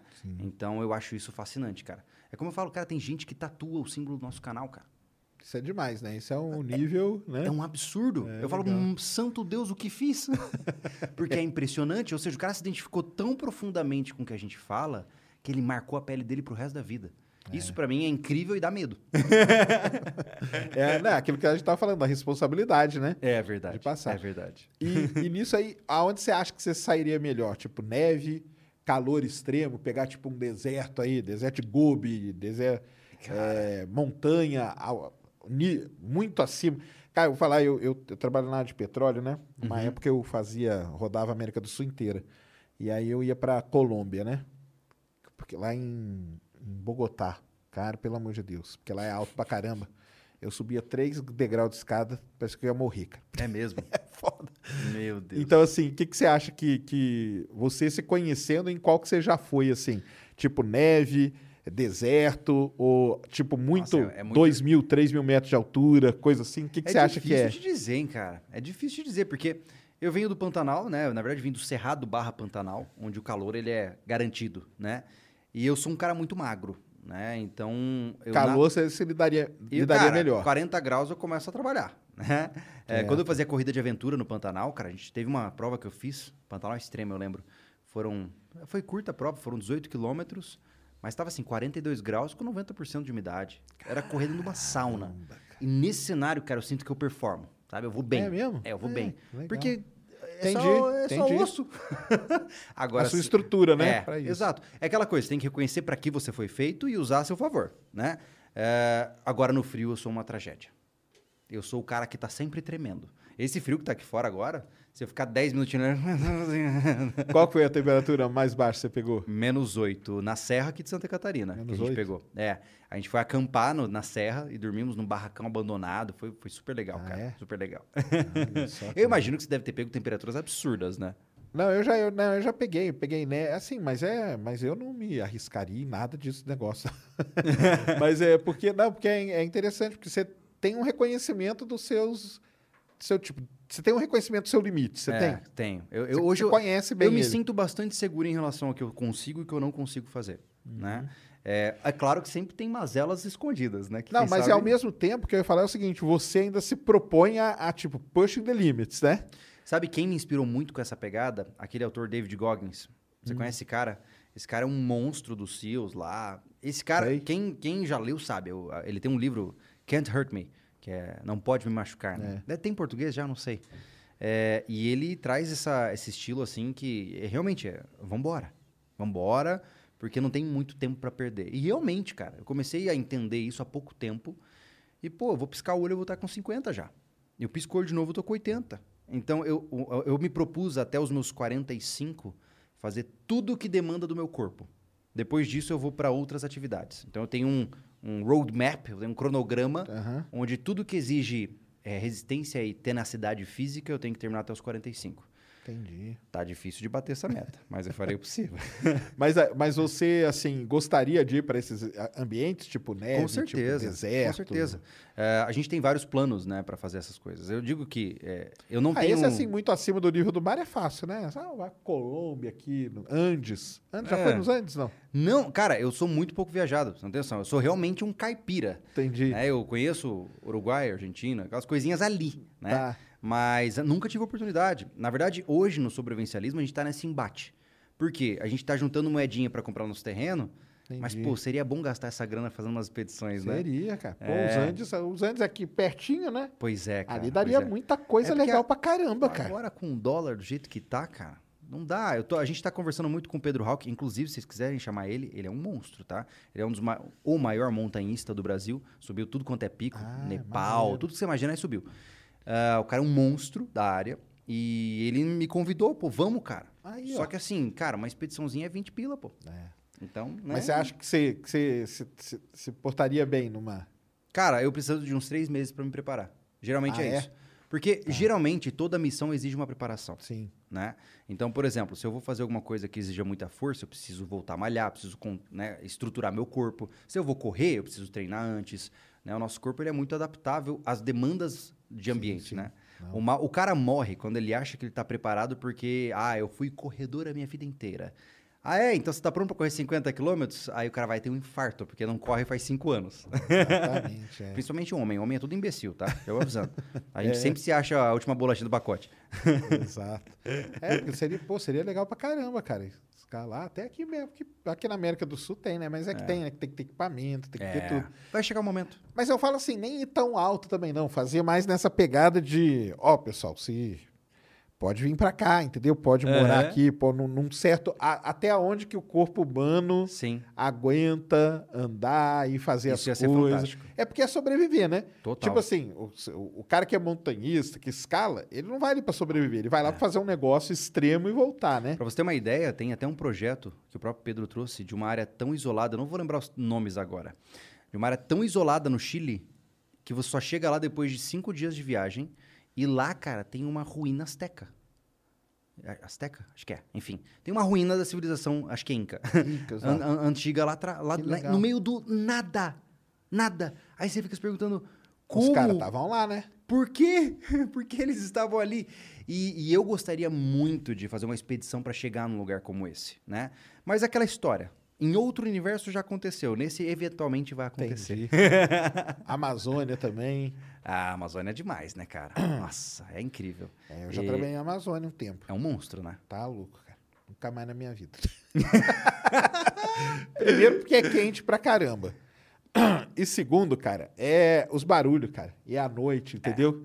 É, tá louco. Você Eu tenho uma sorte. redes. Com, com, com mata. Ah. Que eu não, eu não tenho... Eu tenho zero alergia à picada de mosquito. Ah, Então- isso aí eu também não, não tenho muito É, porque problema. quando pica em mim, não, não fica. é, não coça.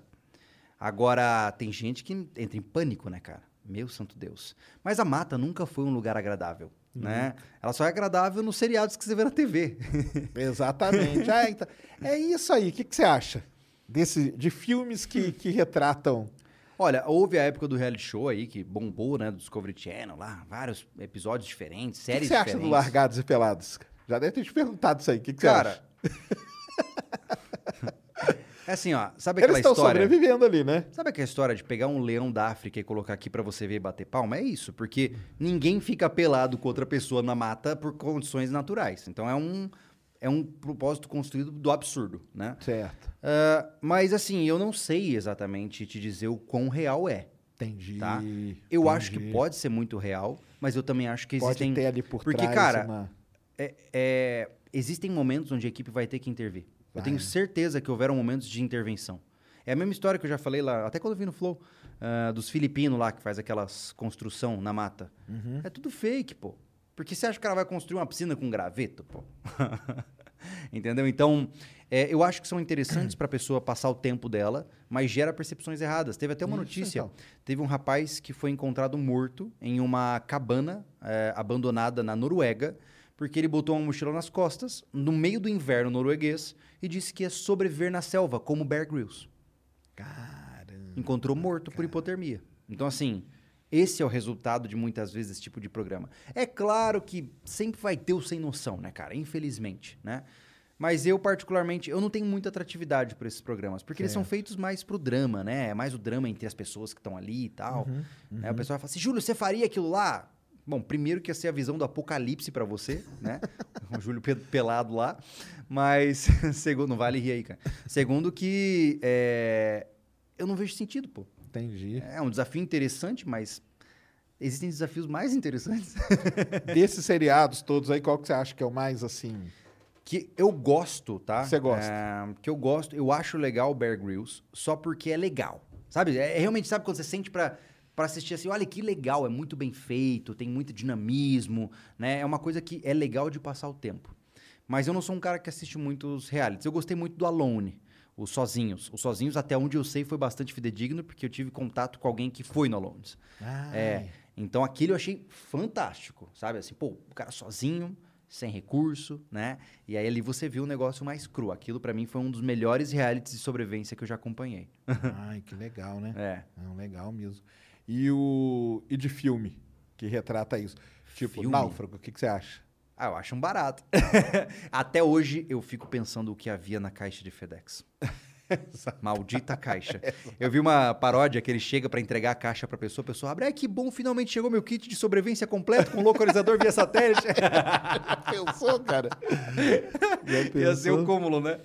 Ai, ai. Mas assim, eu, eu, é, curiosamente, eu não sou um cara muito dos filmes. Quando se Entendi. fala de, de, de ficção, aí eu vou pro mundo do espaço.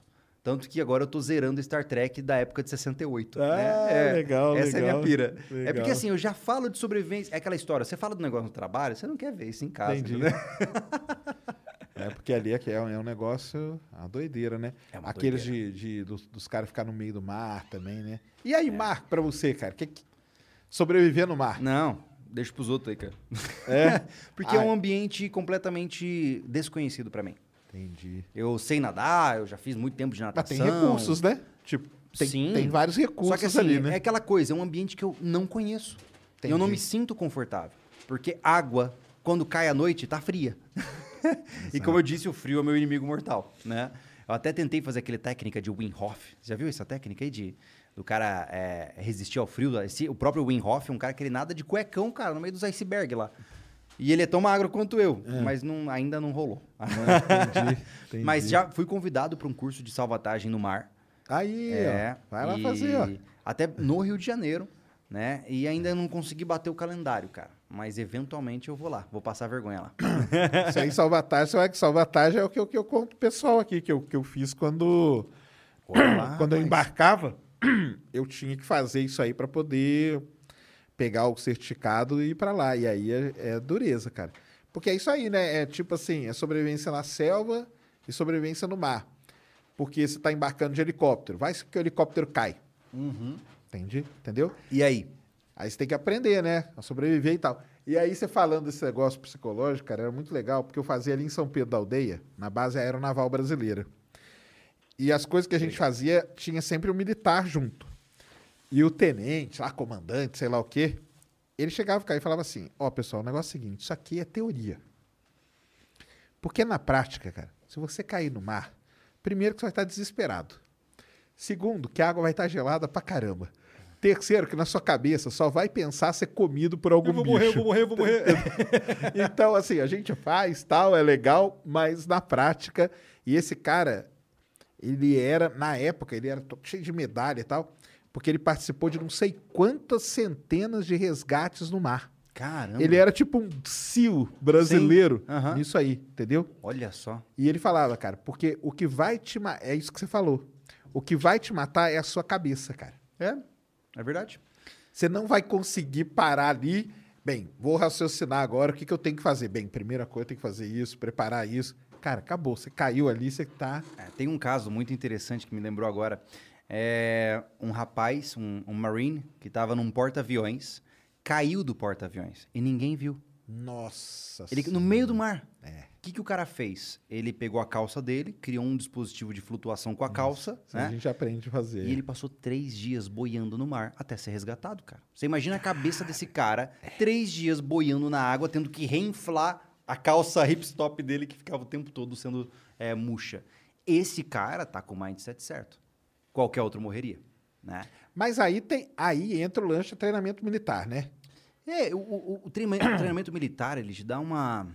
Ele te dá uma mente executora. Eu falo bastante sobre isso no canal. E eu acho que gente dá uma mente também do lance. Igual a gente falou lá que você falou no negócio de, de hierarquia e tal. Uhum. Ele dá uma mente de você, tipo assim, cara, se tiver um comando aqui, o resto da galera que tá abaixo daquilo, eu acho que eles se dão bem, porque eles têm a mente pra seguir o líder, né? Exatamente. Não, e mais do que isso, o cara tem uma mente de executar missão.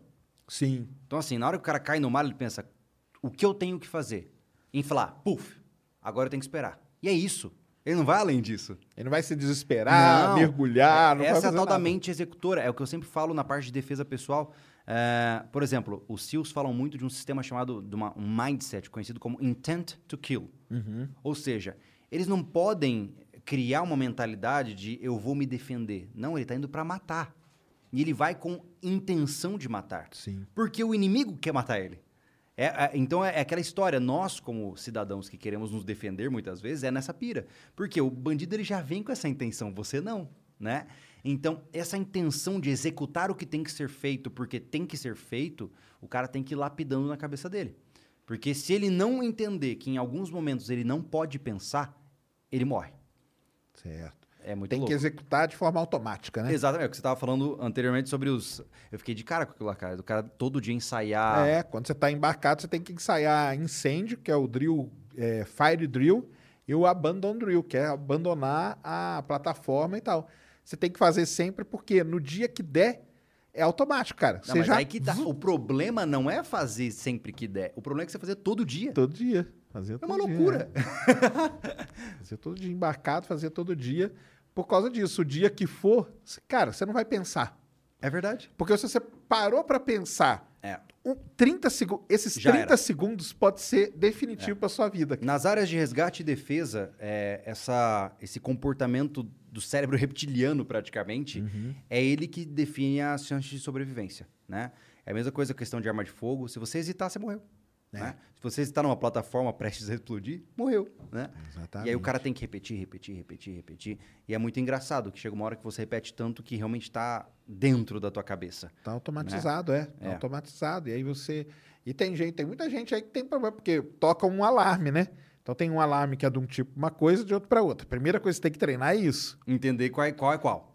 qual é qual. E aí tem, às vezes, toca o alarme quando você não tá e o cara já sai fazendo, entendeu? Já, já, Olha o pessoal só. já relatou isso. Caramba! É. E até, mas isso aí é até um negócio que deveria, eu acho que deveria ser feito mais em, em prédios, que é abandonar, né? Em caso de É. incêndio e tal. Isso aí pode ser um negócio decisivo na hora que acontecer alguma coisa, cara. É, mas é porque quando a gente fala de emergência, é, tem muita gente que rechaça, que começa a falar mal, que acha que é paranoia, porque isso é um mecanismo de defesa.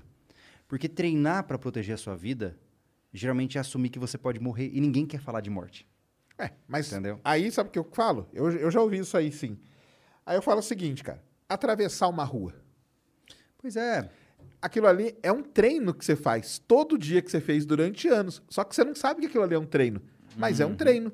Exatamente. Por que, que você não vai atravessar na hora que tá vindo um carro? Porque você sabe que o carro vai passar em cima de você. Então o que, que você faz? Você espera, o carro passa, você atravessa. Cara, isso aí você treinou pra isso. É, exatamente. Agora, se você trabalha num lugar, num prédio, cara, você teria que treinar, porque o dia que der, tem. é, já vi relato até de bombeiro que fala isso. Que se tivesse um treinamento mais direitinho, cara, muitos acidentes não teria morrido É. Mas ninguém. é porque é, a, a morte é um tabu. É, as emergências são um tabu. É, Mas eu falo- acontecem, né? Claro. Quando eu falo assim, cara, Sérgio, sei lá, se esse teto colapsar agora, o que, que a gente faz? Ai, não fala sobre isso, cara. Né? Vira É, essa boca pra lá, bata a madeira três vezes. O primeiro passo da pessoa, para a pessoa começar a se preparar para situações de emergências, é entender que ela é vulnerável e que ela pode morrer a qualquer momento. Sim. Né?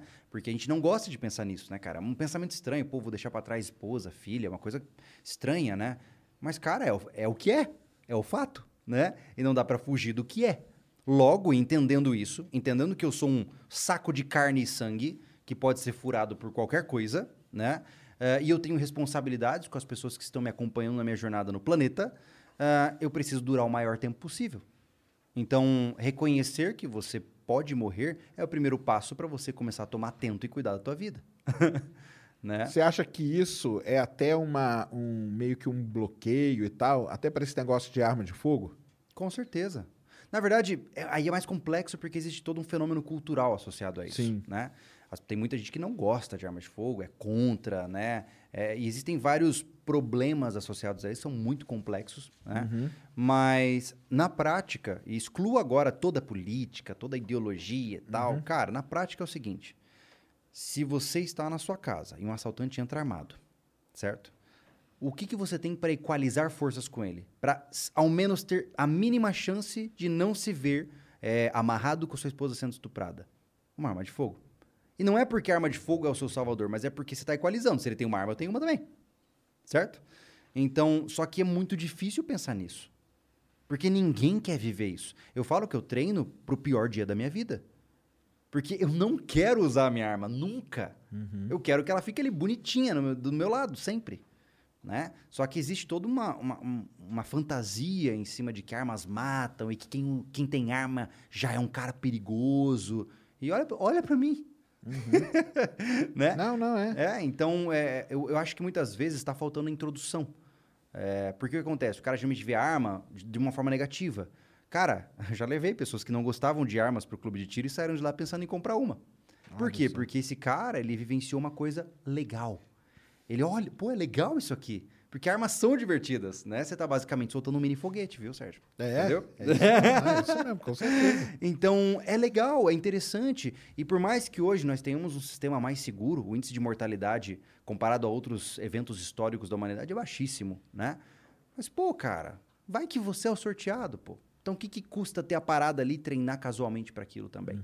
Eu, aí eu, eu sempre puxo aquele argumento da, pelo menos, é eu sempre digo assim, eu sou homem, então eu penso como homem, logo eu não consigo pensar como mulher, né? Então eu sempre falo mais para homens.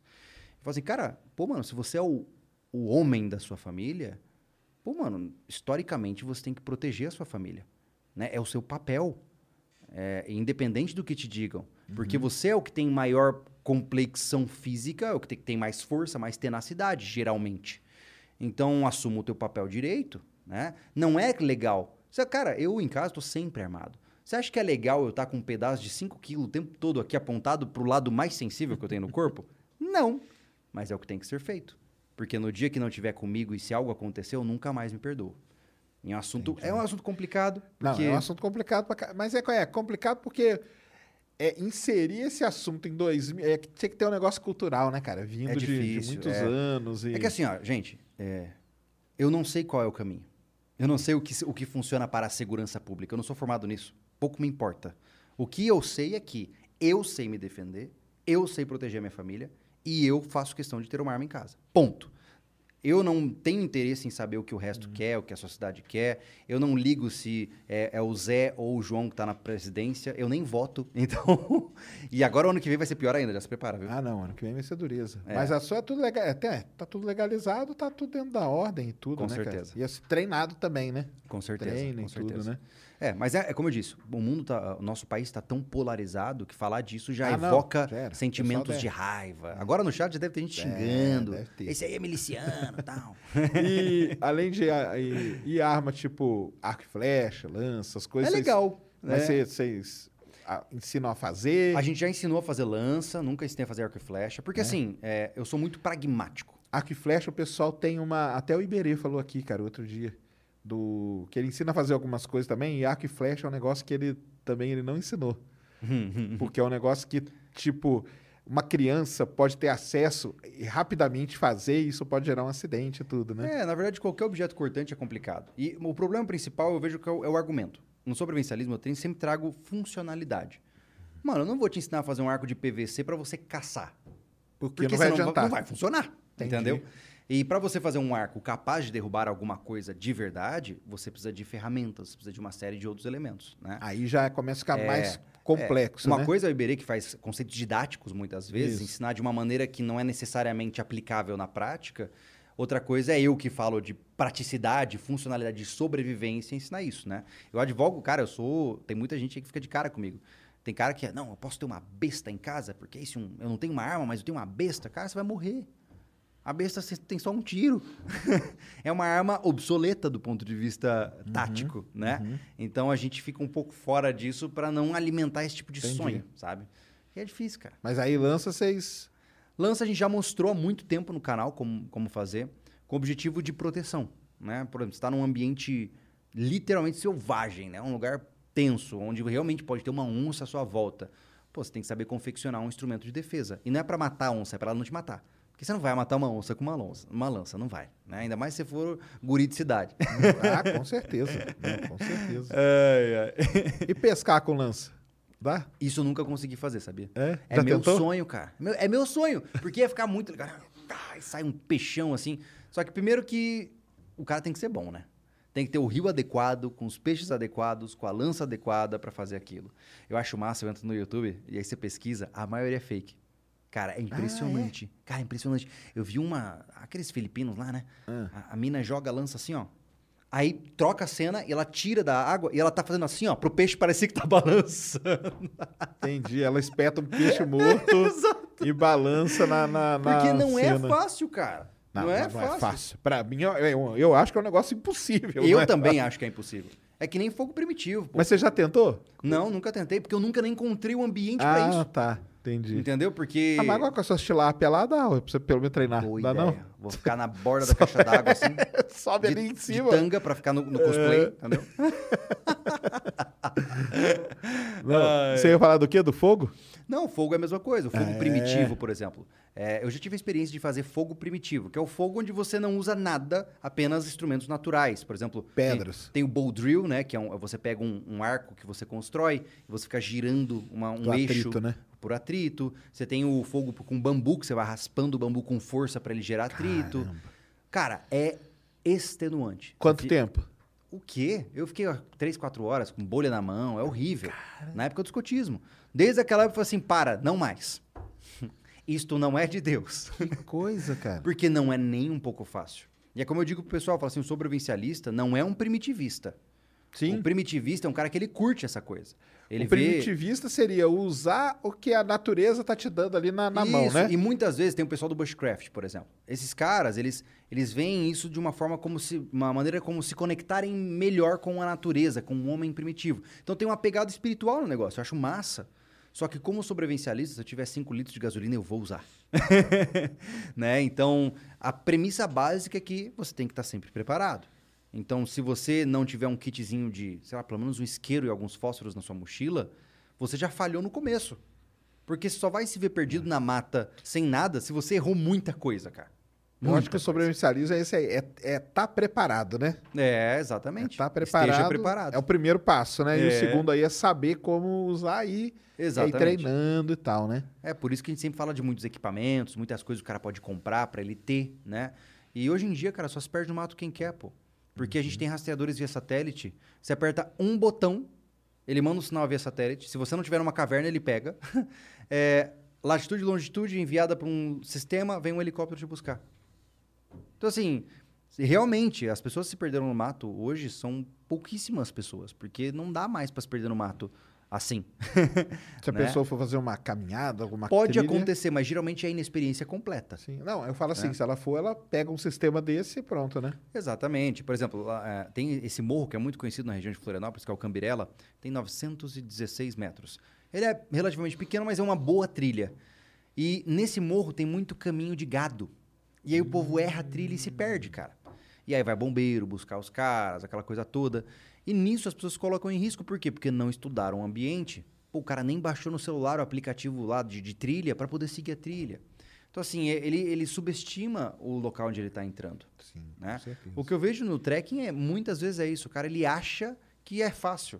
Aí o cara vai de calça jeans numa trilha de montanha. Aí você fala, pô, mano, algo está errado. Exatamente. É. Não, não, tem que estar, né? É isso aí, tem que estar preparado, né? E na questão de, de desastres naturais, Uhum. que aí pode ajudar também. É porque aqui no Brasil, como que aqui, aqui no Brasil não tem, né? Se bem que ali em É. Santa Catarina tem, né? Eu vou te uns- falar que tem, Tem uns cara. tornados ali, né? Tem, agora tem os ciclones, né, que tive- É. teve recentemente. Tem as secas, tem as inundações. Lucky Land Casino asking people what's the weirdest place you've gotten lucky? Lucky? In line at the deli, I guess? Haha, in my dentist's office.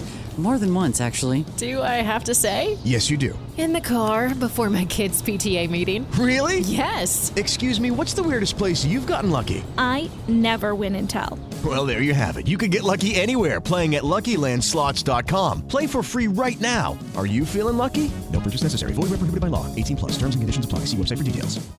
né? Tem muita coisa que Deslizamento, acontecido. né? Deslizamento, né? E eu vejo assim, ó, para desastres naturais, o que você está fazendo não é um serviço familiar, é um serviço social. Porque pensa, se você na sua casa, e eu não estou te pedindo muito, tá? Imaginemos que você tem três meses de comida em casa, tá? E não precisa nem ser rebuscado, pode ser 20 quilos de arroz guardado. Na pior das hipóteses, tem arroz, por exemplo. Se de fato acontecer uma enchente, alguma coisa né, severa de desastres naturais, se tiver que ficar trancado dentro da sua casa sem energia elétrica nem nada, de fome você não morre. E aí o que acontece? Você não vai sobrecarregar os serviços de resgate. E aí o que acontece? Você vai estar deixando esse cara disponível para resgatar quem precisa. Eu sempre digo que o sobrevivencialismo defende indivíduo forte e sociedade forte. Porque se- é, aí muita gente fala assim, ai, Júlio, mas e você que estoca comida em casa, se alguém. é, se acontecer uma crise, alguém vier pedir. Cara, eu falo assim, mano, eu tô falando no YouTube sobre isso exatamente pra ninguém vir pedir, porque o cara fez também. Porque se o meu vizinho também tem seis meses, um ano de comida em casa, eu também, e toda a comunidade próxima também, tá tudo certo. Ninguém passa privação. E não, eu não tô pedindo um negócio difícil. Né? Eu não tô pedindo pro cara ser um pentatleta. Eu só tô pedindo pra toda vez que ele for no mercado comprar uma coisinha a mais e deixar guardada. Hoje tem gente que não tem comida pra uma semana em casa. Tem gente na. na- na- lembra da, da greve dos caminhoneiros em Sim. 2017, acho que foi? Cara, teve gente desesperada porque não tinha comida no mercado. Caraca, mano, foram menos de uma semana e você já tava sem comida. É. Né? Eu sou da época que meus avós tinham a dispensa, né? É, isso mesmo. É, Antigamente tem, tinha é, isso, né? tem o quartinho de guardar comida, é a dispensa, né? E hoje não se vê mais isso, né, cara? Os aplicativos e as coisas, ela- elas nos deixaram muito instantâneo, né? É instantâneo, É. né? É, isso, a Venezuela, por exemplo, passou por isso aí terrivelmente, né, cara? Quem Pois tava é. preparado, tava, né? Santo Deus, cara. É. E aquilo ali, eu, eu, eu acho interessante puxar esse gancho, porque tem muita gente que acha que a gente pede pra isso acontecer. Sabe? Ah, o cara se prepara porque ele, ele secretamente deseja que isso aconteça. Não. Ah, nada a ver, né, O cara? cara que pede por guerra civil, o cara que pede pra um desastre acontecer, pra ele viver num mundo estilo Mad Max, ele é um burro. Ele não sabe o que ele tá pedindo, né? É só você ver qualquer relato de sobreviventes de guerras civis, de desastres naturais, que você vai perceber que você tá pedindo uma loucura, né? Então, e assim, não tá longe, pô. Não tá longe. Olha só, ano que vem teremos aí um país extremamente polarizado, né? Com pessoas brigando. Cara, tem familiares que não se falam mais por divisões políticas. Ah, tem, é, vai piorar muito E ainda. vai piorar. É. E aí você soma isso com a desvalorização da moeda, né, com os períodos, é, os impactos financeiros e empreendedoristas do pós-pandemia. Cara, o negócio vai ser feio. Eu não estou dizendo que vai ser o fim do mundo, mas vai ser um ano difícil. É. Então esteja preparado. E os políticos, enquanto vocês brigando aí, eles lá com o guardanapo na cabeça lá, dando risada de todo mundo, né? Isso que ia ficar Ah, Isso foda. aí é a revolução dos bichos. É. O... Eu já passei desastre natural, furacão. É mesmo?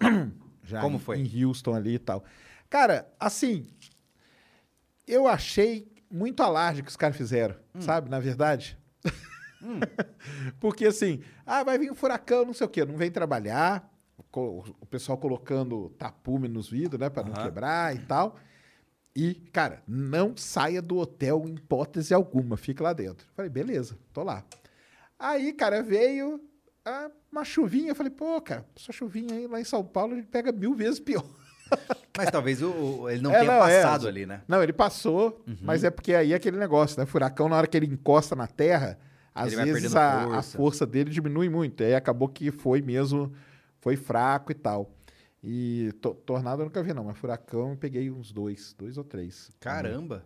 É. É, assim, mas é esse negócio.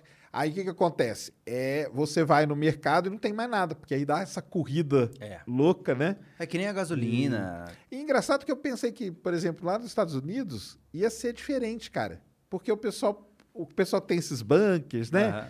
Os caras, tá, esses devem estocar alguma coisa, Sim, né? sim. Mas dentro da cidade ali, cara. O era comportamento humano é o mesmo em qualquer é lugar. o mesmo, né? É, não tem jeito. É o mesmo. Aqui no Brasil você vê, cara, eu acho massa, né? Ó, vai acabar a gasolina. O cara fica numa fila onde só dele tá com o carro ligado ali, ele gastou a gasolina que ele vai abastecer. eu acho um barato. Exatamente. Então, assim, é. eu entendo que isso preocupa as pessoas. É, entenda que eu não tô tirando sarro da realidade dos outros. Tem gente que precisa da gasolina pra ir trabalhar, senão o cara perde o emprego. Eu Sim. entendo. Mas, mano, se você tá nessa situação, por que não botar um galãozinho em casa? Um extra, entendeu? É, você só se vê no desespero quando você foi despreparado, né? Então, se tá tudo certo, tá tudo certo. É porque, mas é difícil, infelizmente é uma disciplina muito, não é uma disciplina muito conveniente pro estilo, pro estilo de vida atual, né? Essa fast fashion, volatilidade, e tal, tudo muito rápido, não combina, né? Então, É, é mudar a cabeça um pouco, né? A E gente- educando. É, é. a mente mesmo, a né? gente vira meio esquisitoide. É. É, eu venho pra São Paulo, eu fico pensando, santo Deus, onde estou? Ah, não, já tava falando aqui antes, eu falei, cara, pô, sobreviver lá no mato é fácil, hein? Sobreviver aqui nesse trânsito Cara, morro dois palitos. caótico. Se me botar pra dirigir um carro aqui, eu bato o carro, certeza, certeza. Eu até te falei, né, que eu queria ver um reality show assim, pega um cara, tampa ele, joga ele no meio de uma cidade. Tipo, cidade do México. Meu Entendeu? santo Deus. Agora, cara, você vai ter que. com- Você tem tudo ali. Você tem tudo, certo? Aham. Não tá tudo ali? Tá Sim. tudo. Então, agora você tem que chegar e no aeroporto pra sair. Aí é seu, sua saída. Cara, não chega, igual aqui. Solta o cara aqui em São Paulo, em qualquer lugar. Você tem que chegar no aeroporto. Tá aí, a cidade tá aí ao seu dispor, entendeu? Não pode usar GPS. Ah, não- ah, não, não pode, né? Senão É fica só fácil, né? pedindo de informação. É, pedindo, indo, com conhecimento e tal. Seria Hum. legal, né? Eu topo esse desafio. É, não, é legal pra caramba. É, eu tenho um isso. desafio que eu queria fazer, que é bem interessante, que é um desafio de evasão para sair do país. Eu quero sair de Florianópolis, caminhando até a fronteira mais próxima. Que ali no seu caso é o quê? É... A ideia é- Uruguai, não? Hã? Uruguai é o mais perto? dali? Não, é Argentina. Argentina, né? Porque a ideia é a seguinte: pegar uma mochila com poucos itens, né, uns itens que eu utilizaria numa mochila de evasão, com abrigo, barracas, coisa toda, uma quantia fixa de dinheiro, por exemplo, sei lá, 500 reais. botar no bolso e vai. E documentar isso para as pessoas no canal. E Tá, é indo. legal, Porque hein? acontece? Quando anoitecer, eu tenho que dormir. Onde eu vou dormir? Aí eu vou ter que encontrar um buraco para achar, para dormir, para fazer um, um acampamento camuflado. E vai indo. Eu tô a 700 quilômetros da fronteira mais próxima lá. Então eu diria que eu levo uns 6 a 8 dias, provavelmente, para chegar. Legal, ser daria um pauleira. negócio legal. Não, eu falo aqui pro pessoal aqui do Flow que o... um dia eu entrei em desespero, cara, que eu vim pra cá, né? E eu não sei andar aqui muito bem, né? E acabou a bateria do meu celular, cara. Santo Deus! Aí pra voltar pra casa. Caraca! É, aí foi foda de não- noitão, ah, por isso cara. que tá carregando Por agora. isso tá carregando aqui, ó. Nu- Nunca mais esqueci, cara. Porque como que eu vou voltar, cara? E aí? Passei, ó, vou te falar, cara, passei um aperto, cara. É mesmo? Passei, cara. Teve que sair pedindo informação. Cara, eu não, eu não fui, eu fui estilo, só- eu falei assim, vou achar uma grande avenida. Vou olhar primeira as coisa- constelações. é, nem dá, aqui em São Paulo, aí é que tá, que aqui em Não São Paulo não funciona, é, não funciona. Pra telescópio aqui é uma perda de é, dinheiro mesmo, né? é terrível, cara. Eu falei, não, vou achar uma grande avenida, Aham. e aí eu caio nela. Porque aí eu vou andando, uma hora vai ter uma placa. Aí, Uhum. tudo bem. Como eu sou de São Paulo, na hora que eu ver a placa, eu vou ter mais ou menos uma noção. Sim. E aí, mas demorei pra caramba pra chegar em casa, por isso que eu nunca mais esqueci. Mas é. ca- Você se vê nessa situação, cara. É impressionante. Cara, entendeu? mas é, você já parou pensar que hoje, é, inclusive, eu fiquei sabendo que as placas de rua não recebem mais tanta manutenção quanto antes porque ninguém mais usa. Então você imagine que se o Mas seu placa celular... de rua eu tenho uma teoria, cara. Ah. Ela só serve pra quem conhece a cidade. Hum. Entendeu? Porque, por exemplo, você tá aqui, nós estamos aqui no, no- num determinado bairro. Aí você vê assim, Pacaembu. Hum. Nós estamos longe pra caramba do Pacaembu. Mas, pra quem conhece a cidade, igual esse dia que eu fiquei, que eu fiquei Hum. perdido. Pacaembu, opa, eu sei que se eu for pra lá, eu vou ter tal e tal e tal coisa. Entendeu? Hum, você já tem um, macro na cabeça. Exatamente. Ah. Só que, cara, você tá, tipo, a 20 quilômetros do Pacaembu. É longe pra caramba. Caramba. Então, mas aí eu falo, cara, a placa serve pra quem é da cidade. Entendi. Pra indicar essas coisas aí. Ah, quer dizer que pra lá, tipo, a Anguera. Ah, beleza, então eu sei. Porque se pra ir pra Anguera eu vou ter que passar por tal e tal coisa, então eu tô em casa. Sim. Entendeu? Sim. Essa é a minha teoria pra placa. É, é, hoje é muito difícil. E eu vou te dizer, desde que eu comecei a ficar cada vez mais longe das cidades, elas se tornam cada vez mais ameaçadoras pra mim. Eu fico imaginando que eu tiver 60 anos, eu tô ferrado.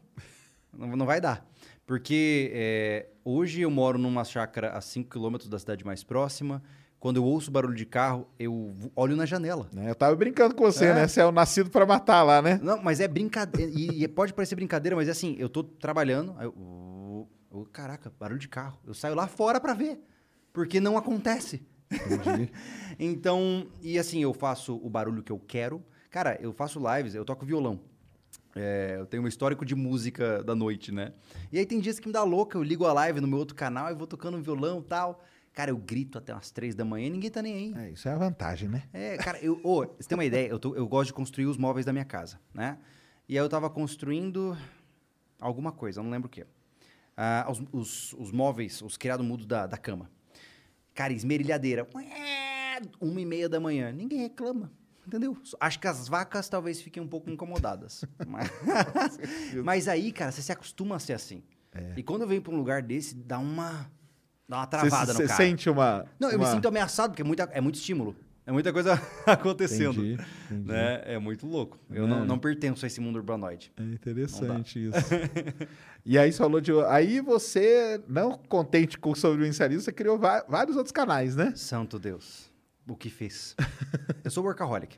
Não tem jeito. É porque assim, é, foi meio que um processo em cascata. Né? A gente tinha o sobrevivencialismo e aí minha filha nasceu. E eu falei, cara, eu queria documentar a vida da minha filha neste estilo de vida que eu me proponho viver. Só que não ia encaixar no sobrevivencialismo uma pegada familiar, não, não ia bater. Falei, cara, vou criar um segundo canal, que é o Família Lobo. Né? E nesse canal, Família Lobo, eu mostro minha. Cara, tem vídeos desde da barriga da minha, da minha esposa até os tempos atuais. E, e o meu objetivo com esse canal nunca foi que ele crescesse e tal. Foi um canal para eu poder acessar, um álbum de fotos dinâmico, né? Ah, vai E- ficar um registro, né? Vai ficar vai ser legal pra caramba. Não, Ela, e é legal então- que hoje tem quase 90 mil inscritos naquele canal. Ah, que legal. E ela, e ela vê? Hã? E ela Ah, vê? é, Todo mundo vê. A Luna, a hora ou outra a gente senta com a Luna, minha filha, a gente senta na sala e vê os vídeos antigos. Ela, olha, eu, pai, pequenininha. eu Ah, fico que imaginando maneiro. que ela vai ter um registro muito rico da vida dela quando ela crescer. Ah, com certeza. Porque eu imagino que assim como eu, você também tem as suas fotos ali, né? Aquelas fotos antigas de Tem, quando a gente é criança. Ela vai ter tudo, né, cara? Vai ver onde os pais moravam, como era, o que eu pensava, né? E aí eu criei esse canal com essa ideia, né? E até hoje a gente tá ali. Quando eu saio pra acampar, a gente filma e tal. E Aí é tipo o quê? Um vlog, vlogs assim? é, vlogs, em geral, né? Mas muito pouco, assim, um por semana, porque eu também não, não consigo viver, né? Mas é legal porque sempre que eu penso, pô, quero fazer um vídeo legal, eu tenho que fazer um programa legal com a família, aí todo mundo sai ganhando. Aí, ó. Legal mesmo. Gostam, né? Exatamente. E aí, depois disso, eu tinha um quadro no sobrevivencialismo que era os 5 minutos, onde eu falava por 5 minutos sobre comportamento humano. Chegou uma hora que eu falei, cara, já deu, agora eu queria me aprofundar mais. Só que aí não tinha espaço no sobrevivencialismo. Aí eu fiz o canal Júlio Lobo, onde eu falo só de comportamento. E nesse eu só faço live. É live todo dia, de 30 minutos, e ali é só o ódio, né? Eu falo tudo que tem que falar. né? Eu já dei umas lives só tapa na cara. E esse tá com quantos? Ah, acho que é pequena, 35 mil inscritos, mais ou Ah, menos. mas tá Pequeno, né? 35 Não mil é, pessoas, não, a gente é- perde noção, né? É, É. perde mesmo. É, mas, é- mas assim, são canais que eu não fiz com o objetivo de crescer. É canal que eu queria fazer por uma expressão artística minha, basicamente, né? E por fim, a minha última iniciativa agora, Isso, aí que vem vamos- com o cara que fez o DR comigo, aquele que eu falei que, eu- que hoje é a- amigo nosso e funcionário do SV, ele é meu sócio, que é o Refúgio Espacial. Legal. né? Porque eu sempre fui fã de espaço.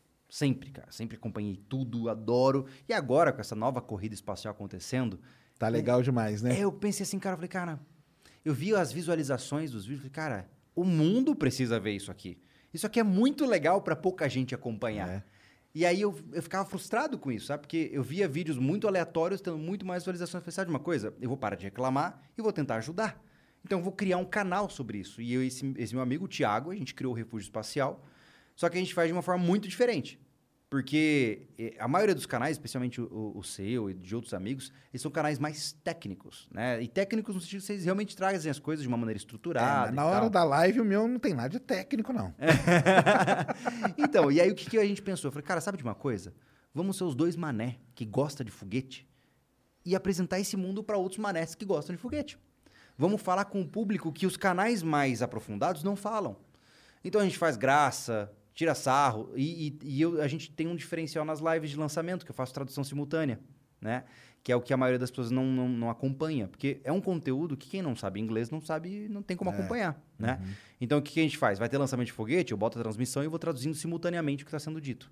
Né? E isso é muito legal porque a gente dá acesso ao conteúdo em inglês para as pessoas que não têm esse, conhecimento, né? Ah, sim, com certeza. E tá sendo muito legal, cara. Tá gostando do ah, foguete? É demais, cara.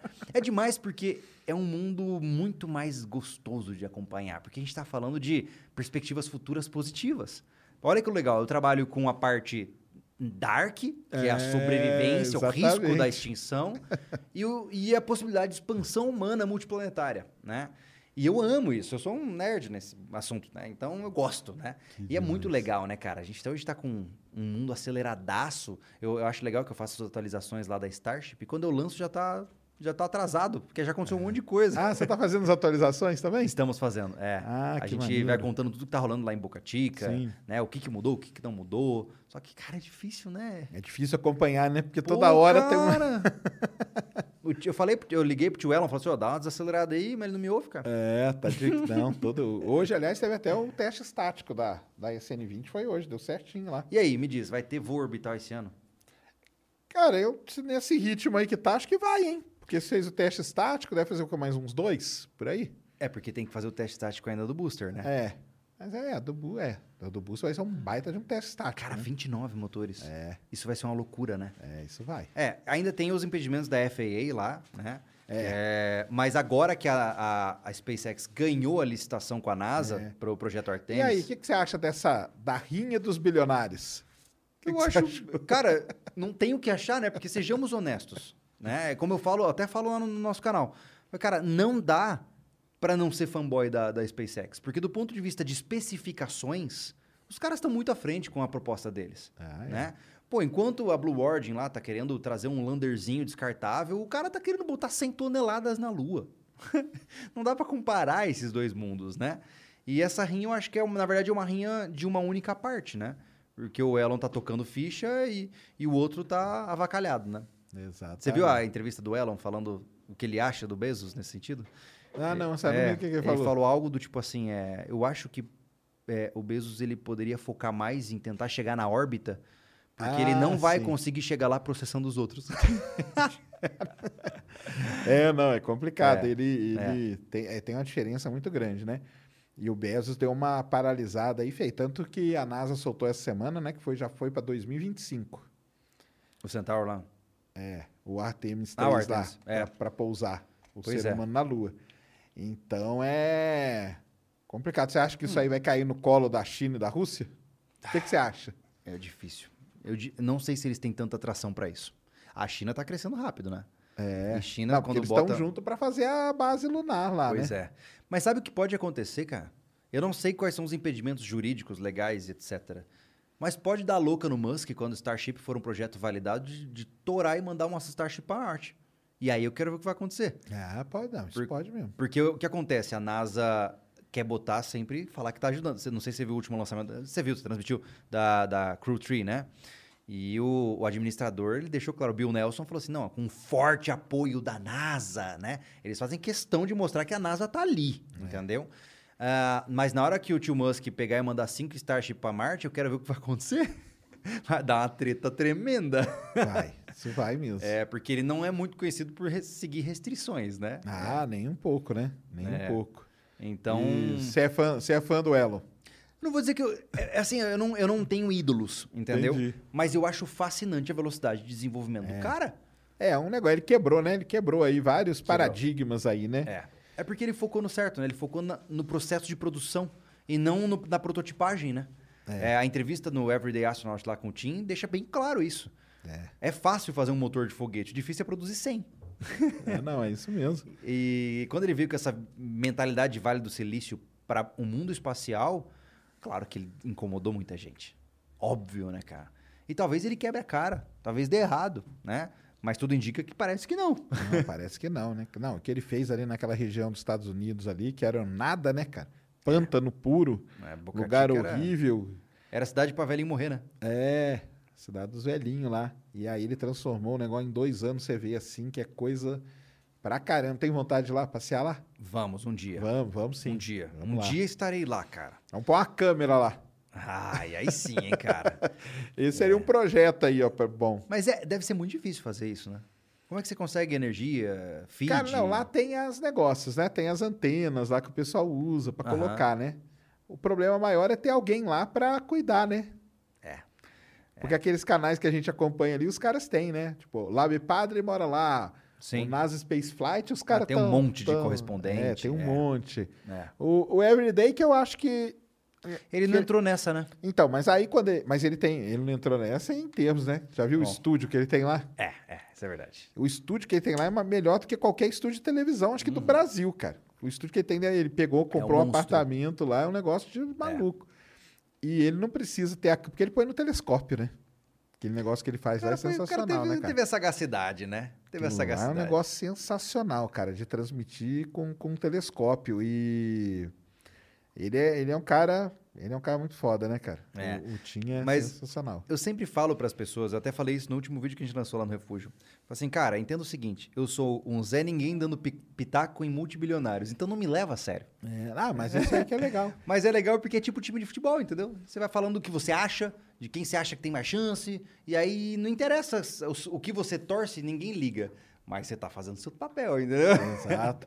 E o, e o pessoal lá é o quê? Mais. Todo mundo lá que vai lá gosta mais do, do, do Elon, gosta da NASA, como que é? Mas é porque, é, mais uma vez, contra fatos não argumentos, pô. Entendi. né? Eu tenho um pensamento muito semelhante, muito semelhante, enfim, mas muito inspirado nessas visões mais rápidas, mais aceleradas, vão fazendo, vão fazendo.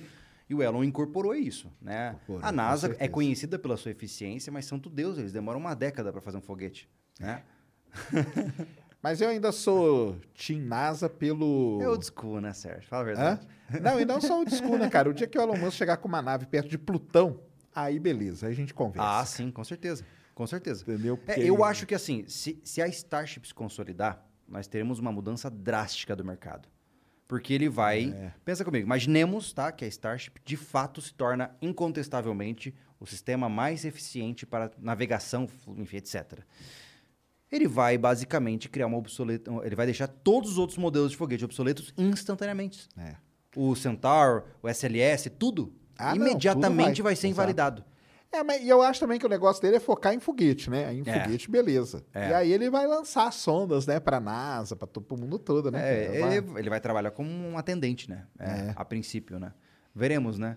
Porque ao mesmo tempo que ele tá fazendo Starlink, tá fazendo Neuralink, né? Então, O que, que você acha do Neuralink? eu já disse, Elon, se, se virar, acordar de pá virado, ele vira o vilão do mundo. ele vira um Lex Luthor. Tem uma galera aí que já acha que ele é, hein? Ai, ai, eu não tenho a menor ideia, pra ser bem honesto.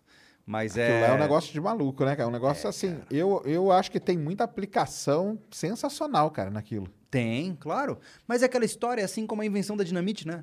É, exato. Serve pra extrair ferro e serve pra explodir pessoas. Isso é, exato, né? é. Não, é complicado, que ele mexe ali num, num- num negócio muito, muito delicado. É, e agora saiu agora na a Radiant, você viu? Aquela empresa que está fazendo micro é, reatores nucleares para quem sabe embarcá-los para Marte também. É. É porque uma vez que abriram-se as porteiras e os recursos estão disponíveis, é só exponencializado o negócio. Então, cara, cinco anos atrás ninguém falava de nada disso, pô. É. Basicamente. Não. Olha onde estamos cinco anos depois. Cinco anos! Imagine daqui duas décadas. Se continuar nessa, nessa vertente de crescimento, o negócio vai mudar drasticamente. Né? Eu vou estar sempre errado, tá? Você que Mas tá que, o, É. o que o pessoal pergunta lá pra você quando, quando que você acha que vai pra Marte? Ah, quando der. Quando der? Eu, eu acho, ó, vamos, vamos, vamos pensar aqui, ó, vamos, ser otimistas. Estamos em Eu chuto um 2021. 2050. É mesmo? É. Ah, eu vou chutar 2035. É? É. Só porque eu ainda quero estar bem pra poder assistir os caras, entendeu? É, uma, é uma, uma expectativa individualista. E ele fala 2030, né? Mas aí acho que é muito. mano, Não, aí é Elon 2030. Time. É, isso Então aí. bota cinco anos à frente. É isso, mesmo, que é, o, que é o negócio dele lá. É. Porque é que pra Marte tem aquele problema, né? De ser a cada dois anos, né? E tudo. Tem as janelas, né? É, tem as janelas. É, eu particularmente estou assistindo como um entusiasta vendo um seriado. É, é esse o meu nível de comprometimento. Não, é legal demais. É, que porque é como, como, como digo, você tá achando? O que, que você tá achando desse mundo aí? Tô achando um barato, É? cara. Tô achando barato. Porque eu gosto de carros. Eu gosto de motores potentes. Tem um motor mais potente do que de um foguete? Não! Exatamente. é. Pô, eu tô montando o Saturn V agora em, em plastimodelismo. Santo Deus, ele já é grande em plástico. Imagine como, como era, né? Como que era na realidade, né? É verdade. Então, essas coisas me fascinam. Porque é de uma magnitude, de uma potência, de uma complexidade tão absurda que eu acho incrível. Mas é como eu sempre digo para todo mundo. é, o cara que vem, muitas vezes aparece os, os famigerados terraplanistas. Então, pa- canal pa- já, já, já apareceram lá? Direto, mas eu tiro sarro, falo que os caras têm carpinho lote, é, que se não gostou, dá na minha cara. Eu- A gente alopra com os caras, basicamente. E eles não aguentam a zoeira, porque a... crédito e débito tem limite, zoeira não. É verdade, é verdade, é verdade. E aí a gente fica execrando os caras, é, vira uma brincadeira, né? E assim, eu não desejo mal a essas pessoas. Eu, como um defensor da liberdade individual, você pode acreditar no que quiser, e eu também tenho liberdade de achar que você é um trouxa por isso. É, ué, isso aí. né? Então esse canal tá bastante seguro ainda, até porque tem 20 mil inscritos. É, Ah, mas tá legal, ué. tá naquela fase boa, onde todo mundo se ama ainda, sabe? Entendi. Você já tá na fase onde tem muita treta, né, Sérgio? É, mas eu não. Meu, meu já, já teve momentos piores. Hoje já melhorou bem. Já melhorou bem. É, já pa- pa- passamos já por momentos terríveis. Mas e o que, que o público achou? O seu público lá do sobrevivencialismo. Cara, é massa que eu recebo umas mensagens assim, pô, fui entrar pra ver um vídeo de foguete e de repente tá o Júlio aqui. o cara, é? pô, até eu dei F5 porque eu não entendi o que tava acontecendo. porque Mas teve é uma- muito aleatório, né? Então, mas teve É. um aceite legal? Teve, muita Teve? gente gostou. É porque assim, é, eu... É porque às vezes tem uns radicais, né? Fala assim, pô, eu gostava quando. É que a gente ouve, né? Uhum. Que eu falo de outras coisas, assim, tipo no Twitter e tal. Aí vem aquela frase assim: gostava quando você falava de sobrevivencialismo. Aham. Já ouviu É, isso? Você não? perdeu sua essência. É, ah, então. direto, direto. Ah, é? Tem uma É. galera que fala? Aí eu respondo sempre que eu nunca passei perfume, não tem como perder a essência. Mas o ponto principal é o seguinte, cara, é, é eu faço o que eu quero. Não, claro, lógico. Sabe? É, eu sinto assim, eu, eu nunca dependi de aprovação social. Eu tava até conversando com o pessoal, de- até antes aqui a gente tava conversando. É, quem faz um canal pensando em crescer no YouTube, ganhar dinheiro com o YouTube, o cara vai quebrar a cara, pô. Cara, eu faço coisas que eu amo, eu gosto. Quando eu faço um vídeo, por exemplo, sobre sobrevivencialismo, eu, eu entrego aquele vídeo pro público como se eu estivesse mostrando um quadro que eu pintei e falo, olha o que eu fiz, cara. Sabe, eu não tô esperando que as pessoas me amem por isso, eu só quero que elas curtam o que eu fiz. Então, quando a gente faz um vídeo legal e as pessoas falam, pô, que massa, eu fico, "Pô, que bom que você gostou, eu fico feliz. Isso não me faz melhor que você, mas eu fico feliz que você gostou da minha obra de arte.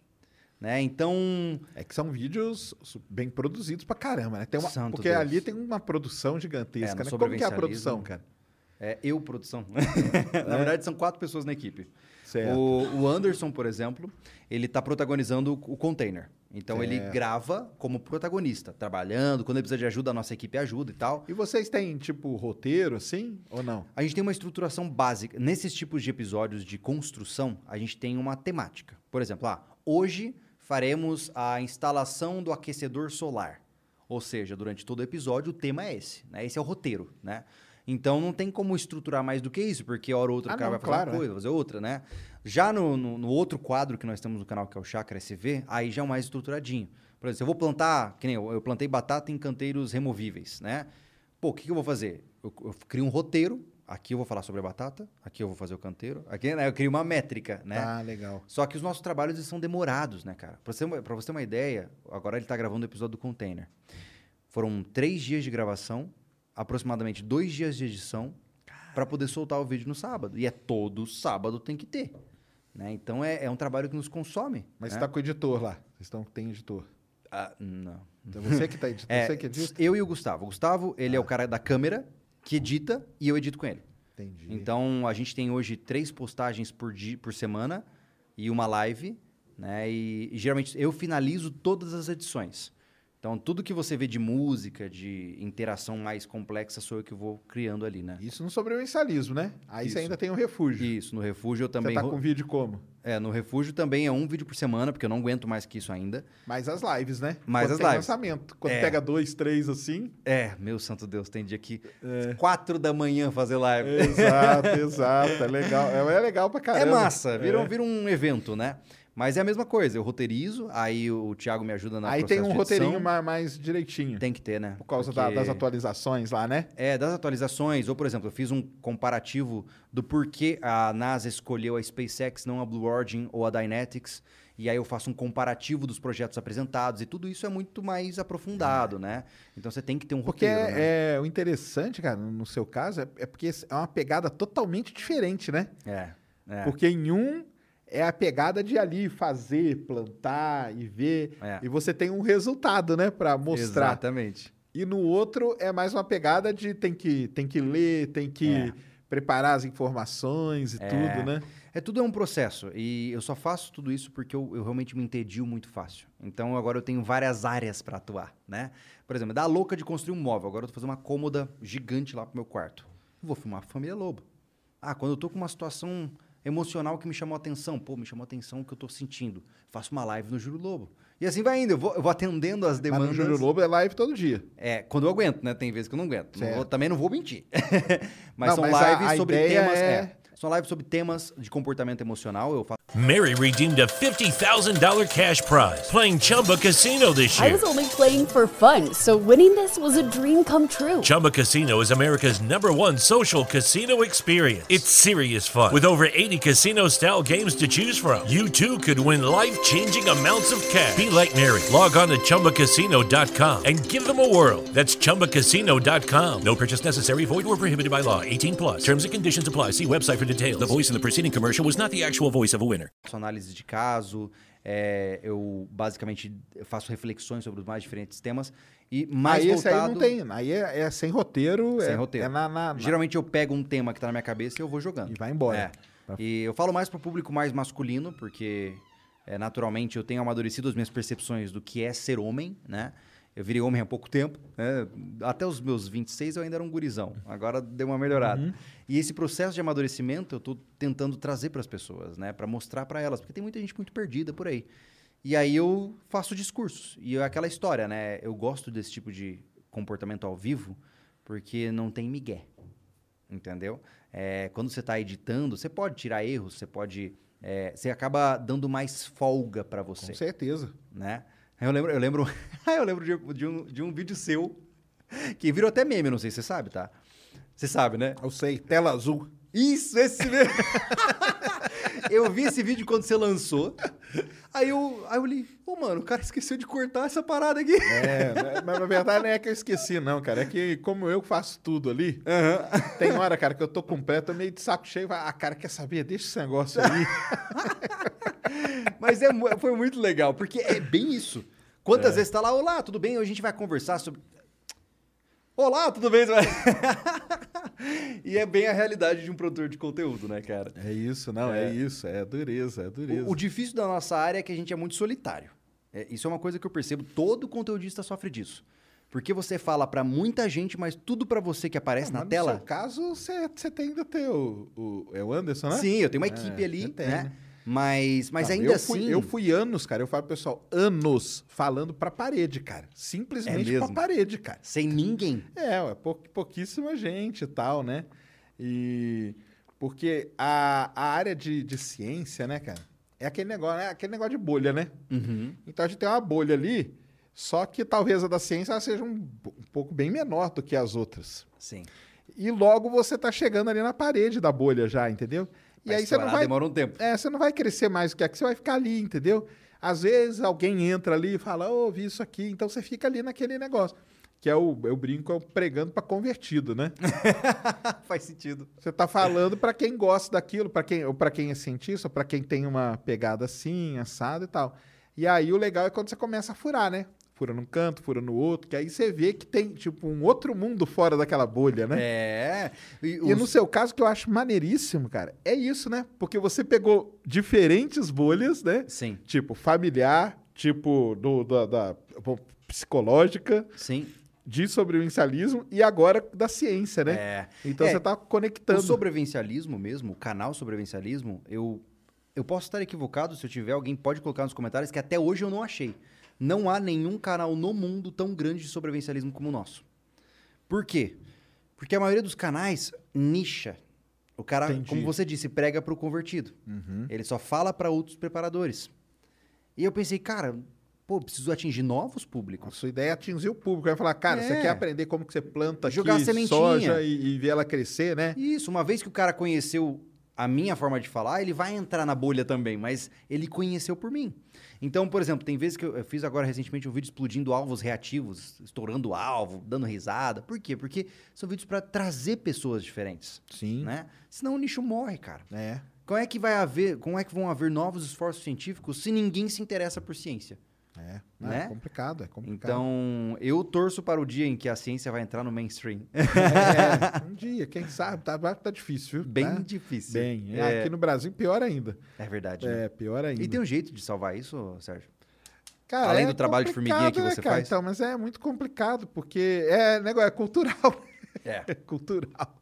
Entendeu? É muito cultural, cara. Então, a gente viu aí com vários episódios, né? Que é tipo, com o Museu Nacional pegou fogo, entendeu? Quem é que vai ir no museu? Ninguém, cara. Tá.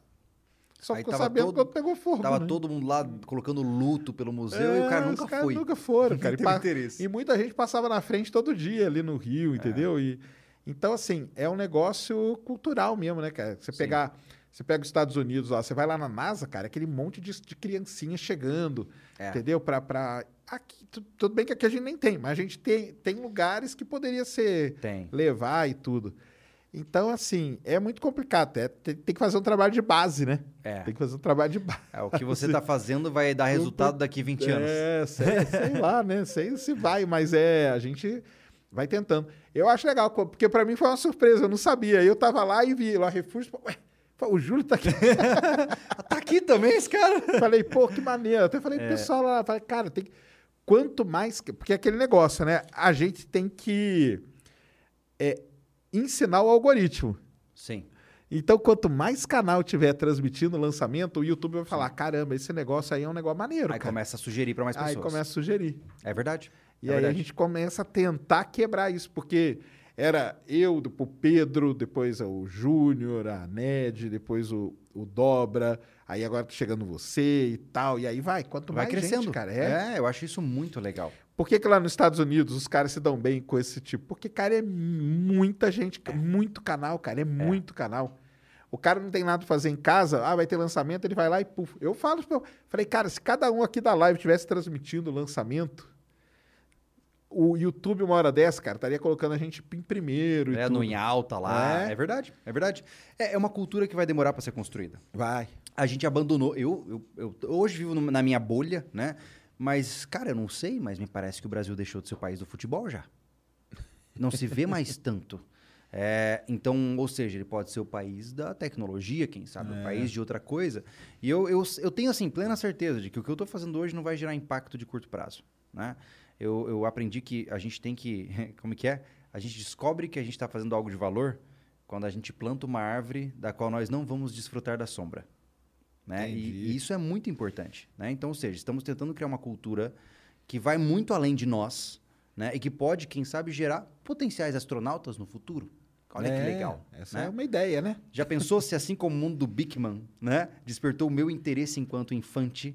Imagine que, que incrível seria você, Sérgio, com 80 anos, um cara chegar assim, ó, eu fui pra Marte porque eu comecei vendo seu canal. Pô, seria Ah, ia sensacional. ser Isso aí, demais, aí. né, cara? Aí seria e, mesmo. E é pra isso que a gente faz esse Ah, trabalho. não, com né? certeza. A gente vai. Não, e a gente, eu recebo lá, o pessoal, ah, cara, comecei a estudar física, porque eu vi aí as suas- os negócios de astronomia e tal.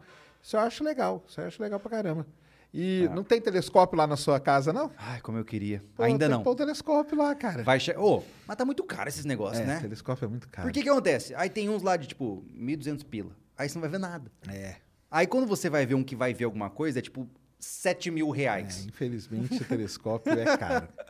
Mas ali, ali tem um céu legal? Tem, tem. Tem, Tem? pouca, tem pouca poluição, né? É. E, aí o lugar onde você tá tem uma. Não tem muito obstáculo? Não, Morro, não tem. nada, não, né? Não, tem um pouquinho, só que eu tô a 100 quilômetros, não, 50 quilômetros de uma área que é o Mirante da Boa Vista, que é, cara, é um platô gigante com o céu lindo, assim, cara. É. Legal. Lá ia ser fantástico. Tem um amigo meu que, ganhou um telescópio, ele falou assim, Júlio, quando der a gente vai junto. Eu, Yes, fechou. Ó, que legal, cara. legal mesmo. É. Eu imagino, cara. Põe um telescópio aí, gera conteúdo também aí, ó. É verdade. Na verdade, ó, tem uma coisa legal. A gente ganhou um foguete para lançar no Refúgio Espacial. Sério? É, sabe aqueles kits de foguete? Sei. cara? Então, a gente ganhou um de, Ó, de um apoiador, chega a 500 metros o foguete. Ó, que maneiro. E a gente quer filmar a montagem e lançamento dele. Aí, ó. Cara, isso vai ser um barato. a gente já lançou um de 120 metros, não filmamos.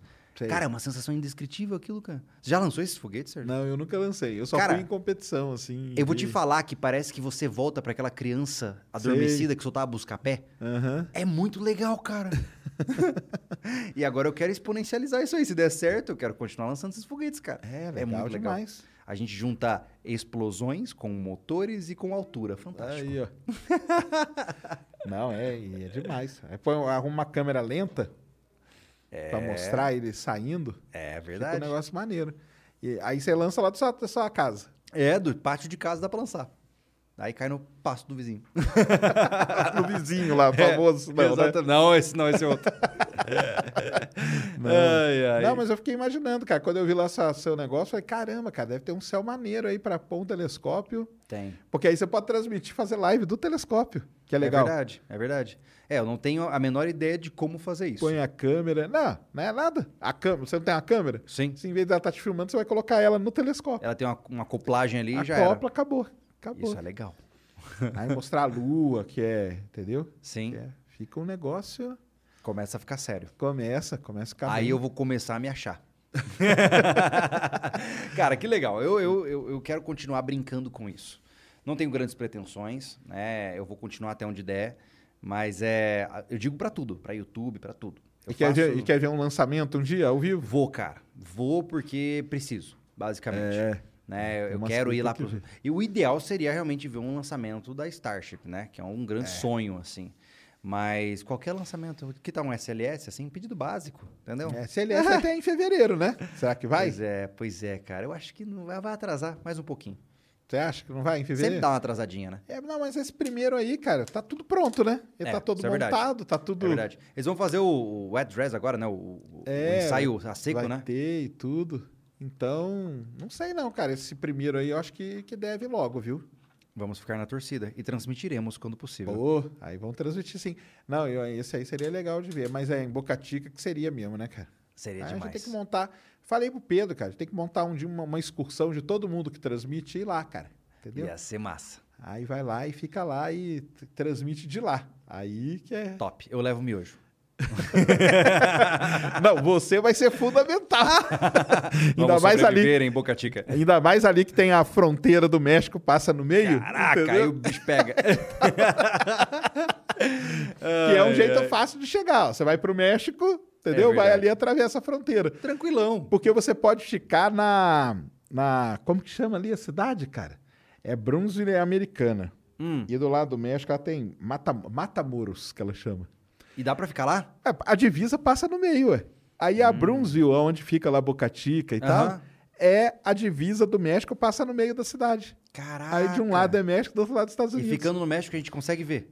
Não, Ou ainda é longe? é longe, mas aí você tá no México, você atravessa ali pra ir ver, né? Aí você só atravessa a fronteira Dá seus pulos. ida e volta. Não, mas você pode atravessar normal Ah, mesmo. com- é mesmo? É, ué. Contando com visto, tudo bonitinho. Sim. Porque eu falo assim, o Filipão queria... Ah, vou passar um tempo lá. Eu falei ele, cara, fica no México, cara. Porque vai ser mais barato, pelo menos. Com certeza. E Com aí certeza. você atravessa, vai lá, visita, tal, não sei o quê, e volta. E é um negócio legal. Eu tenho, eu tenho vontade. Eu vou lá ver o James Webb, né? Agora em dezembro. Pois é, se vai dar certo. Essa, essa Você vai ser- documentar tudo, né? Vou documentar. Tá, mas vai documentar também os perrengues? Quero documentar principalmente os perrengues. Esse é meu... Vai, vai ser um vlogzão.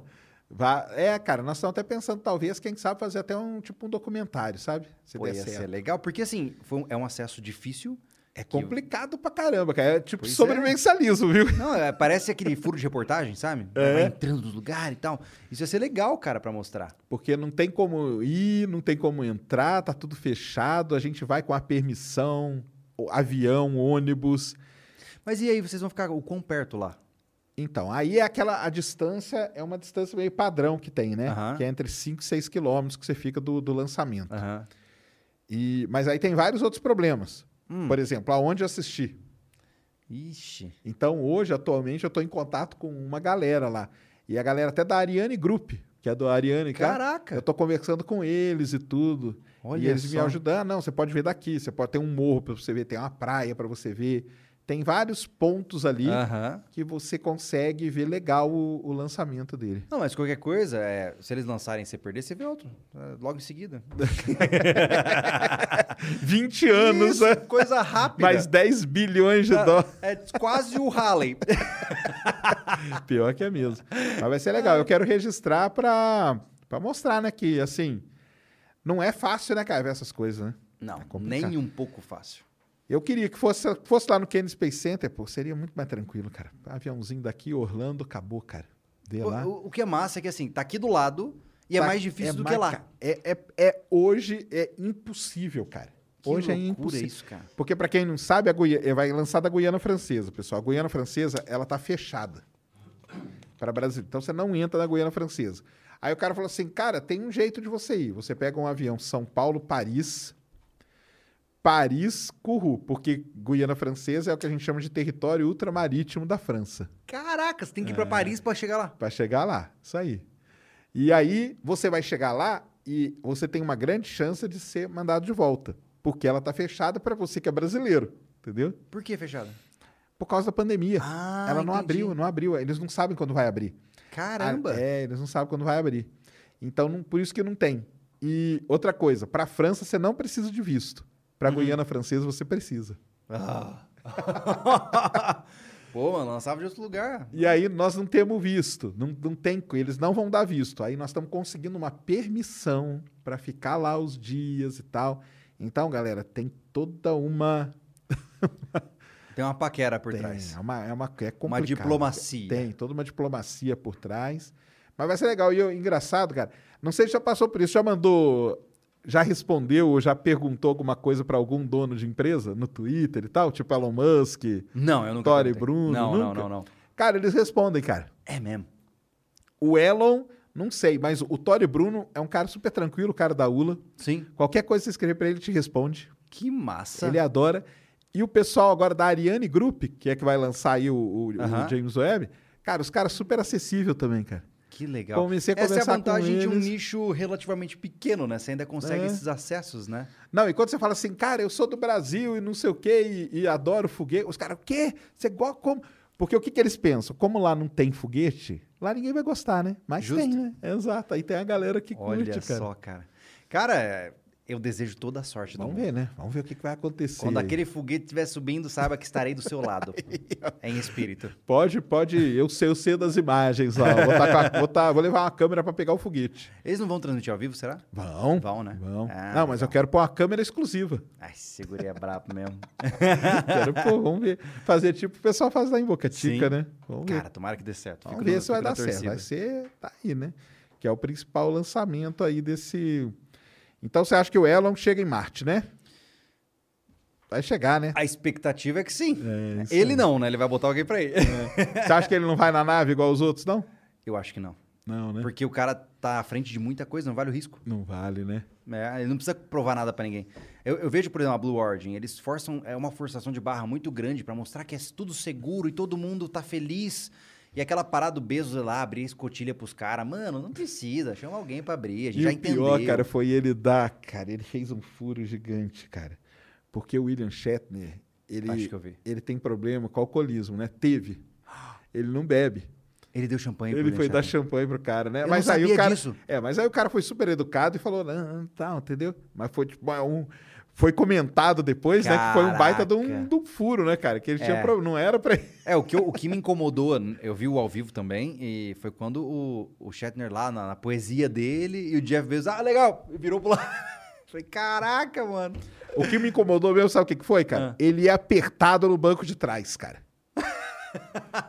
É verdade. Aquilo ali, igual verdade. lá no da, da Crew 3, Aham. cada astronauta vai no seu carro, cara. Sim, com cordãozinho umbilical ali. Exato. E pega o William Shatner, cara, o cara da do Star Trek. Kirk, né, cara? É, e metem ele apertado no banco de trás só pra fazer propaganda com a caminhonete. Lá Eu achei uma É. Não, sacanagem. e, e quando lançou o- o- o- a, primeira, a primeira tripulação do New Shepard, botaram um rapper pra cantar depois todo desafinado, você lembra daquilo? É, isso mesmo. É essas paradas que eu não acho legal, cara. Eles estão tentando. eles- É aquele try too hard. É. Eles estão tentando demais pra mostrar o quão descolados, o quão aventureiros eles são. Aquele É que eles cara querem, com aquele tipo, chapéu mostrar- de cowboy é. lá. Nada a ver. Acho que eles querem mostrar meio que assim, cara, tipo, não é nada ir pro espaço, entendeu? Você vai ali e volta, você tá pronto, você pode dançar, você pode brincar, você pode... É. E eles levaram na tarraqueta, né? Quando disseram que estavam formando astronautas e aí mudaram os requisitos para o nome de astronautas. Exato. Meu Deus, cara. E hoje aconteceu uma coisa triste, o cara que foi junto com, com o Shetland lá morreu num acidente de avião. Tá brincando? É, um daqueles, daquela, daquela... É mesmo? é. Poxa o carinha vida. ali, né? Porque foi uma, uma moça, Sim, o Shetland e tal. Então, o cara ali morreu num acidente de avião, cara. Caramba, olha O só. avião caiu lá nos Estados Unidos e o cara morreu. Olha Que droga. Doideira, né? Por isso que eu não tenho jato, basicamente. É, né? Você tem medo de altura? Você- Não. Você iria numa nave dessa aí? Fácil, dois palitos. É mesmo? Você falar agora, eu tô indo. Olha só, cara, eu não, de jeito nenhum. É mesmo? Eu tenho medo, eu não, eu não. Montanha russa, cara, eu não fico nem do lado. Para, sério. Nem do lado, cara. O barulho da montanha russa já me, já me dá um negócio. que loucura. Tem medo de avião, cara. Ah, eu, cara, eu, eu gosto de situações limítrofes assim. É, você gosta, né? Ah, É massa. Você iria numa boa, né? Fácil. Fácil. Até, até pago pra ir. ai, ai. Mas vamos ver, cara. Esse, esse mundo da, da, da, da corrida espacial nova vai apresentar vários desafios. É como eu disse, aquele, o que aconteceu no seriado de Mars, lá, por exemplo, daquela corporação que chegou, né? Não é, dá no segunda temporada, é, né? na segunda temporada e tal. Não duvido que esteja distante, cara. É, eu também Que acho você que vai, não. que nem agora, vai acontecer aqui no espaço com a, com a Estação Internacional Espacial. Você vai ter a estação lá focada em experimentos, aí vai chegar uma empresa, botar uma estação turística e vai virar uma loucuragem de lançamento. Vai rolar muito atrito entre é, empreitadas privadas e empreitadas é, científicas, né? E a gente vai só acompanhar, porque nem eu nem você, pelo visto, vamos estar por lá. É. E você acha legal isso das- empresas entrando, né? Não tem muita opção, né? Não tem, né? Não Já dá para fechar, época, né? não dá para fechar o mercado assim, né? Nós entramos numa dormência absurda do espaço exatamente porque não havia mais competitividade, não havia mais é, fundos para isso. Ficar dependendo da canetada de um senador do Congresso americano para aumentar os fundos da NASA para ter alguma coisa acontecendo na exploração espacial é uma volatilidade que não dá para ter. né? Então, sim, abrir para o mercado privado pode gerar problemas? Pode. Mas fazer o quê, pô? Ah, Deixa os caras botar os foguetinhos no... E Alcântara, o que, que você acha? Cara, eu não conheço o suficiente pra te dizer, porque na minha cabeça... Tem que fazer uma caminhada lá. tá, tá rolando alguma coisa por lá? Eu tô totalmente desatualizado. Não, Alcântara a gente fez aí o acordo de salvaguardas, né? Uhum. Que pode lançar. E quatro empresas assinaram o contrato para lançar de lá, entendeu? Uhum. Uma canadense, uma, uma do Reino Unido. Uma vai lançar um foguete sonda. Então vai usar o próprio coisa que já tem lá. Uhum. A outra vai lançar um, um orbital, vai, vai usar a plataforma do VLS. Uhum.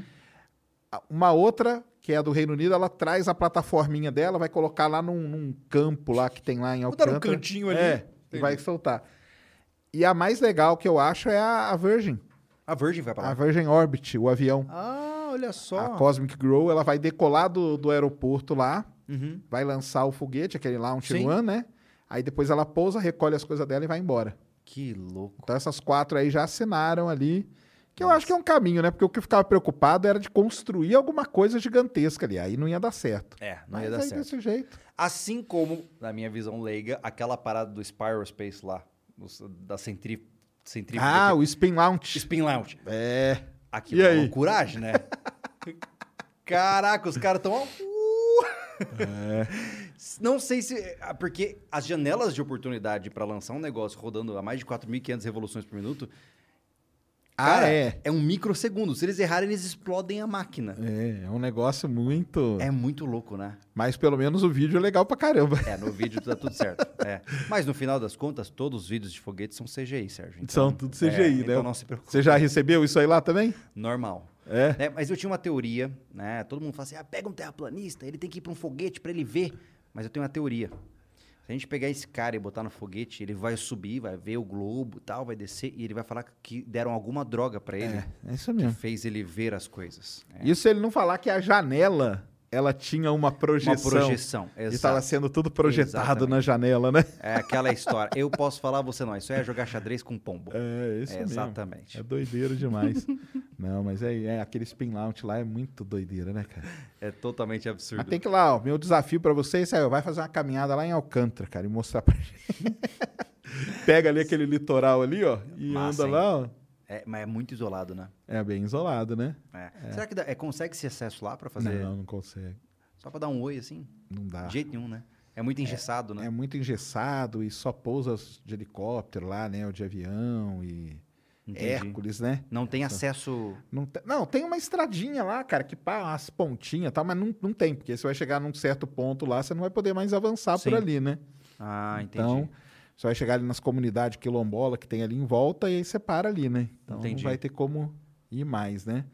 Agora, fica aí, ó, vai lá, vai, talvez caminhando pela Eu- praia, é, sei lá. Sem querer invadir É, sem local. querer eu tô chegando aqui. Ai, não, chega de praia pra mim. Mas você acha que ia, que ia ser legal, né? Lançado aqui do Brasil? Pô, mas com certeza. Até porque isso abre espaço pra esse tipo de turismo. Claro. né? Se de fato ah, as entidades governamentais deixarem de ser estúpidas como são, o que eles podem fazer é de fato ganhar dinheiro com isso. Já pensou que massa você ter, como por exemplo lá em Boca Chica, os caras estão fazendo um bar, né? É, lugares de, de realmente poder estar naquele local, em, imergir naquela cultura, né? O Kennedy Space Center tem lá as peças do Saturn V, as réplicas. Cara, é isso aí que tem que ser feito. Né? Já foi esse o tempo do, do povo ficar clamando elitismo na história. É, você tem que manter o acesso, porque se você não dá acesso, você morre na praia. Não vai ter ninguém para te substituir. Então, por mim, quanto mais, melhor. Também não, também acho. Também acho. É legal demais. Tem pergunta aí, Lucas? Joga na tela. Eia, vamos lá. Olha, Jaquim. Vamos lá. Vamos ver o que o pessoal perguntou aí. Coloca aí. O Diego Araújo, 98. Eu estava na praia, vi um barco se afastando e ele não descia. Sim, amigo. Júlio, você sendo os maiores líderes Illuminati de todos os tempos, porque ainda acontece fato. Mande um abraço, maior grupo Illuminati do Brasil. Manda lá, uns Illuminati. ó. Diego, olha só. é, eu só não posso te contar os segredos, porque senão eu teria que matá-lo, tá? E a minha pele reptiliana já começou a, a descamar por baixo de mim, então eu peço licença. Preciso ajeitar aqui. Aí ele aí de novo, ó. Graças às duas lendas da mesa, semana fui acompanhar pessoalmente o lançamento da Cru. Tá aí, ó. Tá Ele vendo só? Foi você, safadinho. Ele postou no grupo de apoiadores lá, cara. Aí. Ele tava, eh, tava lá dentro do coisa negócio. alienígena. Continue trabalho foda, legal. Por que não lançam uma nave dentro do buraco negro pra ver o que acontece? Então, cara, é aquilo. Até falei ontem aqui com a Roberta, né? Ah. Primeiro que o buraco, primeiro o buraco negro tá muito Até longe. chegar lá vai É. um tempo, né? É. E segundo, cara, que não adianta, cara, porque você vai lançar uma coisa no buraco negro, só que você nunca vai ter a resposta, cara, porque o sinal não vai sair de lá de dentro. Sabe aquela história de você ver um buraco fundo e você jogar uma pedra e ficar esperando o buraco? Vai ser frustrante porque você não vai ouvir Vai o Paul. ter, não vai ter, não vai ter, não vai ter a volta, cara. É Então, verdade. esse que é o problema, Diego. Ai, ai, vamos lá. Gabi Augusta. Júlio, com a ideia da ida de humanos para Marte, você já pensou em como seria isso no sobrevivencialismo lá? Aí, ó, isso é legal. Levando em consideração também a viagem. E isso é um negócio que, que, que nós vamos falar. Leva de ser, é um ano, né? Vamos pôr um ano. É. Então, eu acho, cara, minha teoria, fator tripa, cara. Então, ou você enche a nave de militar, que o cara vai seguir uma hierarquia ali dentro e não vai ter, tipo, uma grande revolta, ou como que você vai fazer para controlar isso aí? Eu trouxe aqui quem que foi, cara? O, o Vitor, o Alberto, né? Que são psicólogos. Aliás, uma coisa que eu até queria falar, cara. Quando eu abri aqui o podcast, o pessoal falou: ah, só vai levar a gente do espaço. Sabe qual é a profissão que mais sentou aqui? Psicólogo, cara. Tá vendo? Vai ver que eu que acho que eu tenho, eu que tenho problema, Eu cara. acho que você está, de maneira subliminar, querendo fazer um processo terapêutico. Exato, eu acho que eu tô fazendo terapia. Olha aí que maneiro, cara. Mas eu tava conversando com eles, porque acontece? Quando você coloca um monte de gente junta num lugar. Dá prime- ruim. Não, a primeira coisa, pode surgir uma liderança do nada. É, liderança espontânea. Liderança espontânea. O cara pode surgir, opa, aquele cara é líder. Aí pode ter a galera que, que precisa de um líder para dar tudo certo. Fala, opa, ele é líder, então eu vou seguir tudo que ele falar. Mas pode surgir um outro líder Sempre. que vai né, entrar em conflito com aquele líder. Sempre vai ter um, né? E aí? Aí, Cê- cara, o que, que você acha? Cara, não é, não é nem um pouco simples. O que você tem que fazer é aumentar o contingente. É, Então, você- Elon quer meter 100 pessoas, né? Mas, mas isso tem uma razão, pô. Porque pensa comigo, se você mandar seis pessoas, qualquer coisa que der errado, deu errado a missão. Acabou. Se essas seis pessoas se desentenderem, já era. Agora, se você manda 100 pessoas, você tem uma estrutura hierárquica muito mais complexa, com vários dispositivos de contenção. Mas aí a chance processo. uma merda gigante não é muito maior, cara. Com 100? Tá, Mas ia ser da mesma merda. Resumindo. Entendi. a diferença é só o número, né? Porque o processo ia ser o mesmo. Só que, por outro lado. Mas é- você acha que militares seria uma solução? Por conta de seguir uma. O problema é que os militares não vão. Bom, não sei se não vão, mas eu imagino que não tenham as qualificações necessárias que muitos cientistas precisarão ter. Não, porque né? aí o meu, meu comparativo é. Tô falando que é negócio, né? Seguindo o que a gente já fez, né? Sim, claro. O, quando o ser humano foi para a Lua, só na última missão que foi um cientista, o resto não tinha É. cientista nenhum. Ma- Foi o jeito que eles arrumaram, né? Para ir É. e tal, mesmo Eu porque eram os caras que- eram treinados. É, como a gente está falando de missões históricas e de bilhões de dólares, o processo seletivo ele vai ser tão árduo, árduo que você vai tirar qualquer mente fraca do jogo. Acho que, de fato, existe sempre o fator de risco de alguém surtar no meio do processo. Mas é isso. Não tem o que fazer, né, cara? Não tem o que fazer. Bom seria Não, sedar todo mundo assim, por nove meses. Então, mas na ideia do Elon é o seguinte, cara. Estamos aqui hoje. Cara, amanhã a gente se encontra na plataforma, né? Que nós vamos para Marte, não é isso? A ideia dele é, mais ou menos assim. Não é ela- ele pegar 100 pessoas e treina exaustivamente eu não tenho a menor ideia. para ir para Marte. Porque, tudo bem, se o cara for treinado, você pode, de alguma forma, treinar o mindset dele. Ah, com certeza. Fala, cara, você vai ficar um ano fechado, Olha, escuro. a Inspiration 4 foi um sucesso, apesar de um tempo extremamente pequeno. Deu certo, né? Agora é só multiplicar vezes muitos dias. Muito, e muita gente, muita gente. Mas ali tinha um líder, né, cara? É, Porque tinha o cara que pagou, né? é. Eu é falo. verdade. Agora, por exemplo, eu tô lá na nave, tô sentado aqui. Dois meses se passaram. Aí eu olho pra você, cara, por que, que você tá na janela e eu não tô, cara? Eu paguei a mesma coisa, entendeu? Você tá entendendo? Entendi, entendi. Aí começa, né, cara? E é, um- é uma. Precisa de um negocinho de É. nada. É aquele negócio, cara. A maior parte das brigas não são por motivo besta. É verdade. Imagina dentro de uma nave É, confinado. É aquela história, no final das contas, tem que recorrer àquele discurso, acho que do Clinton. é, nós não fazemos as coisas porque elas são fáceis, mas sim porque são difíceis. É. E realmente é uma expedição que seria só com o melhor da espécie humana. Não dá pra botar eu lá dentro. Entendeu? Você aguentaria? Não, não sei. É, Não tenho nem ideia do que uma viagem como Aquela, essa exigiria. aquela seu experimento lá pode ser um começo, É, né, já cara? pensou? Hã? Ia ser uma boa, né? Pode ser um começo de treinar. Mas a, a grande questão é que é a seguinte: é complexo, a gente ainda não sabe como fazer, mas vai ter que ser Exatamente. feito em algum momento. Em algum né? momento. Não tem jeito. Hoje, Gabi, eu, eu, particularmente, isso é uma opinião totalmente minha. Eu só aposto em militar, para isso aí começar a funcionar. É, eu acho que a cultura de colonização marciana vai ser, com certeza, sobre- sobrevivencialista ao extremo. Não com essa rotulação, mas será, porque eles serão colonizadores, assim como antigamente, né, os homens Mas você chegavam... acha que não vai ser com essa pegar sobrevivência? Acho que vai sim, cara. É que precisa ser. Eu digo, não vai usar o termo, Eu acho que Né? vai, você acha que não? não tenho a menor ideia. É, eu, eu, eu não sei se esse termo é tão difundido assim, né? Cara, eu acho que isso aí pode dar uma, um grande boom aí nesse, nesse seu certeza. negócio aí, entendeu? Com certeza. Porque, vai cá, tipo, quando tá lá, já, já conseguimos fazer oxigênio em Marte, show de bola. Ah, deve ter água subterrânea, talvez a gente consiga produzir alguma água. Então, o cara que chegar lá vai ter que ser um cara preparado para conseguir produzir o oxigênio, armazenar o oxigênio, É. produzir a água, armazenar a água, dar um uso para aquela água de Sim. forma é, econômica, de forma racional, É. né? Então, eu acho, cara, que talvez esse conceito ele até deu uma explodida. Será que não? Eu imagino que vai acontecer uma revolução cultural quando homens pousarem em Marte, né? Quando a humanidade chegar lá. E o que vai acontecer, ainda não sei. Eu tô, eu tô ansioso pra saber. Sinceramente, cara. Não, eu também. Eu, eu fico naquela expectativa, pô, acelera essas bagaças aí. Porque eu, eu fico curioso pra saber o que nos aguarda. Mas uma coisa é fato. é, lá, a luta pela sobrevivência vai ser drasticamente mais difícil do que aqui.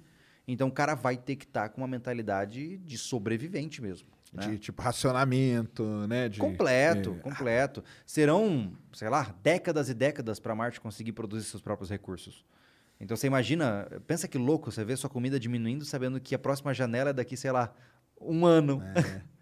Uma coisa, você já pensou, porque tem uns, uns experimentos que o pessoal faz, aquele negócio, por exemplo, plantar batata e tal, né? Uhum. Eu já fiz até vídeo no meu canal que os caras, eles imitam um terreno marciano e tentam plantar alguma coisa. Já pensou fazer um negócio desse? Seria legal, Pô, cara. É legal, cara.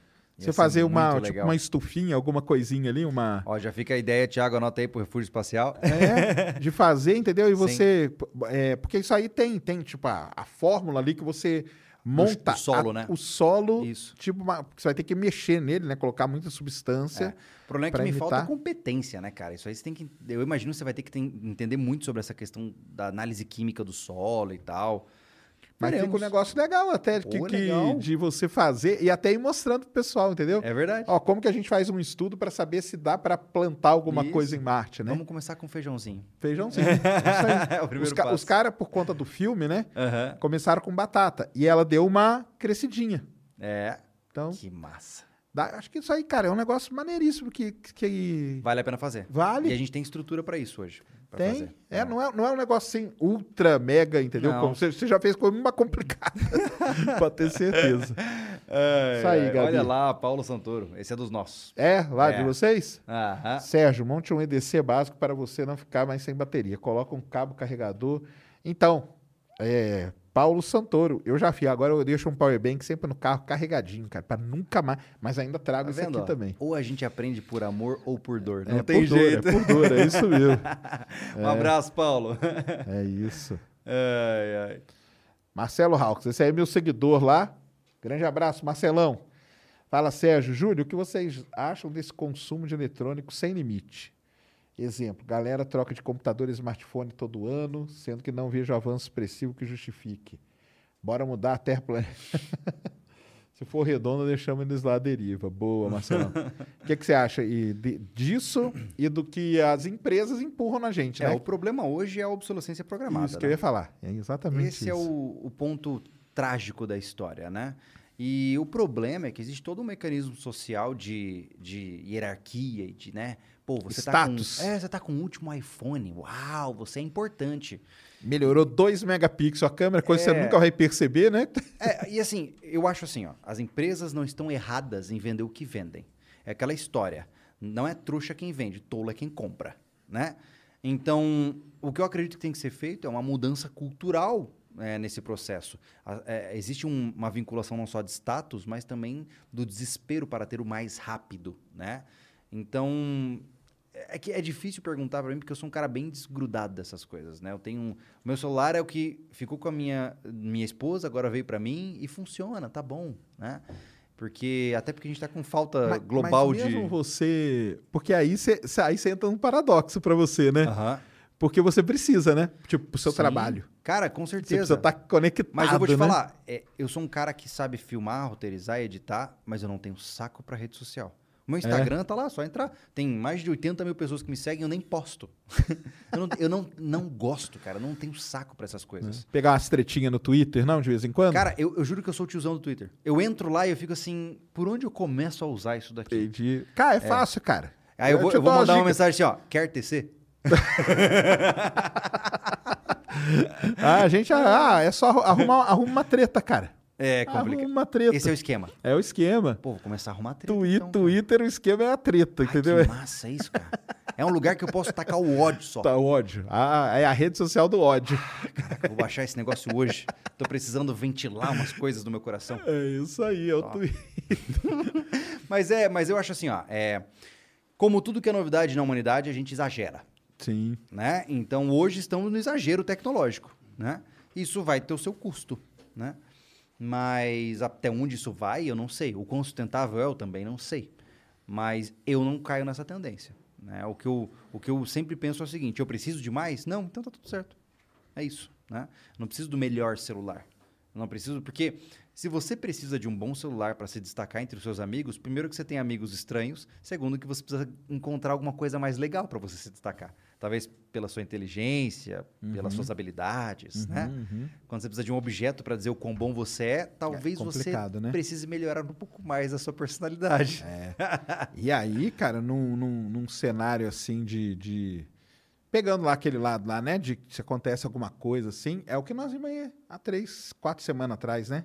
Tipo, caiu o Instagram, Facebook e. Gurizada entre E o pânico. WhatsApp, cara, foi pânico, né, cara? Foi pânico. Era nego se, quase se jogando do prédio, cara.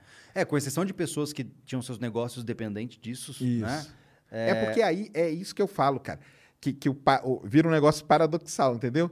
Eu acho que todo mundo tem a consciência de que não é um negócio saudável. Saudável não é, cara. Não é nem de Não perto. é, né? Mas aí tem, por outro lado, muita gente que hoje ganha vida pelo um WhatsApp da vida, porque o cara fez um negócio para poder vender, ou no É. Por isso que Instagram eu da vivo num vida. grande paradoxo. É. Eu falo das coisas mais tradicionais da humanidade no meio do tecnológico mais avançado Mais que existe. avançado, né, cara? É, e, e, assim, eu entendo que é o, é o que tem que. Você tem que chegar até as pessoas onde elas estão, e elas estão no meio digital, né? E eu acho uma grande loucura é, a, a forma de consumo das pessoas na internet. Eu fico imaginando, cara, eu não sei, é porque eu sou meio fora da, da casinha nesse sentido. Eu vejo o pessoal no Instagram, assim, ó, descendo aquilo. Eu fico imaginando, É. por que você faz isso? O que muda? Ah, porque eu tenho que saber a vida de ciclano. ciclano. Por quê? Mas aí o. Caraca, o- mano. Os médicos têm uma. É a dose. De dopamina, né? Exatamente. É. É, isso aí. Mas não é sustentável. Cara, olha, eu vou te dizer, o que eu encontro de pessoas, eu tenho relatos, muitos que passam no meu e-mail lá por conta do outro canal e tal. Cara, tem gente perdida na vida, cara. O cara ele não vê mais sentido em nada, ele se engoliu nesse mundo. O que tem de viciado em pornografia, cara, é impressionante, porque essa gurizada vai se fechando pro mundo e o mundo online é muito conveniente. É muito. Tem muito cara que chega aqui, é porque vocês são isso, isso, isso, isso. Se botasse na mesa aqui, tava tremendo. Por quê? Porque ele vive numa fantasia, numa bolinha, né? Tô te dizendo, cara, na hora que vierem aquelas bonecas sexuais é, complexas, acabou a humanidade. Essa molecada deixou de existir. Entendi. Por quê? Porque é muito confortável. É muito confortável ficar no meu computador, em casa, jogando tudo e todos e dizendo que eu sou melhor, que eu sou Black Pill, Blue Pill, sei lá, tem umas pill agora, né, que os caras usam, né? Sou alpha male. É isso aí. Isso tudo pra mim é uma grande piada de mau gosto. Só representa a vulnerabilidade humana. Então, assim, quer tomar jeito? É aquela história, que nem Jordan Peterson fala, arruma o seu quarto. Pra começar. Já é um começo, né? É, depois você começa. se você não consegue gerenciar a sua casa, como é que você acha que vai mudar o mundo, né? Então, as pessoas estão sofrendo hoje porque é, ensinaram elas que elas precisam rejeitar o tradicional. Porque o tradicional é enfadonho. É uma coisa que não vale a pena porque é, é antiquado. Mas é o tradicional que manteve a humanidade viva por muitos séculos, né? Então, pô, cara, tem uma família saudável, tem um bom grupo de amigos, né? Não desenvolva hábitos tóxicos para você e vai dar tudo certo na sua vida, né? É. Na verdade é simples, né, cara? O pessoal fala, né? Viver é infelizmente simples, é isso. né? A gente Ser humano é efeito tripa, cara. Eu, eu vou escrever um livro. Escreve. O pessoal fala assim, ah, você não escreve... um dia eu vou escrever um livro, cara. Tese de efeito doutorado. Tripa. Efeito tripa. Explicar tudo isso aí, é tudo muito bem explicado. Ai, coisa boa, ai, cara. Muito bom. Deu aí, Lucas? Deu. É? Tá, galera aí. É, cara, deixa aí todos os seus canais e, Ai, re- e redes sociais, né? Pro pessoal Cara, lá. fiquem à vontade para conhecer. é, o Sobrevivencialismo é o nosso maior canal hoje. É o canal que, que realmente a gente tá. Eu tô há 10 anos nesse canal. É uma década de anos, é. canal, né? É a vida, né, cara? É, cara, e tá sendo muito legal. É um canal que só tem a crescer. Ah, sobrevivencialismo no YouTube. Você pode encontrar a gente também no Instagram. Agora a gente vai lançar um portal para assinantes no, em Que dezembro. maneiro. É, que Tá a loja? Como tá a é, loja? Nós temos a loja SV, né? Onde a gente vende. A gente só vende produtos com a nossa própria marca. Legal. Então é todo um empreendimento SV, digamos assim, né? Show. E as pessoas podem conhecer lá. Lá tem duas séries legais. Tem a série da Chácara, onde eu tento produzir recursos que geram minha autossuficiência. E tem o base container, que é o que a gente conversou aqui, né? De uma base autossuficiente em um container, né? Futuro pra baixo, ó. Eles vão lembrar deles o dia que É, a gente vai lá. vai botar a base container na Starship e levar pra lá. Aí, ó. Show de bola. E os outros canais também, Família Lobo é bem- legal, o canal familiar, se você quer assistir um canal com a sua filha ou seu filho, é o canal que você vai assistir.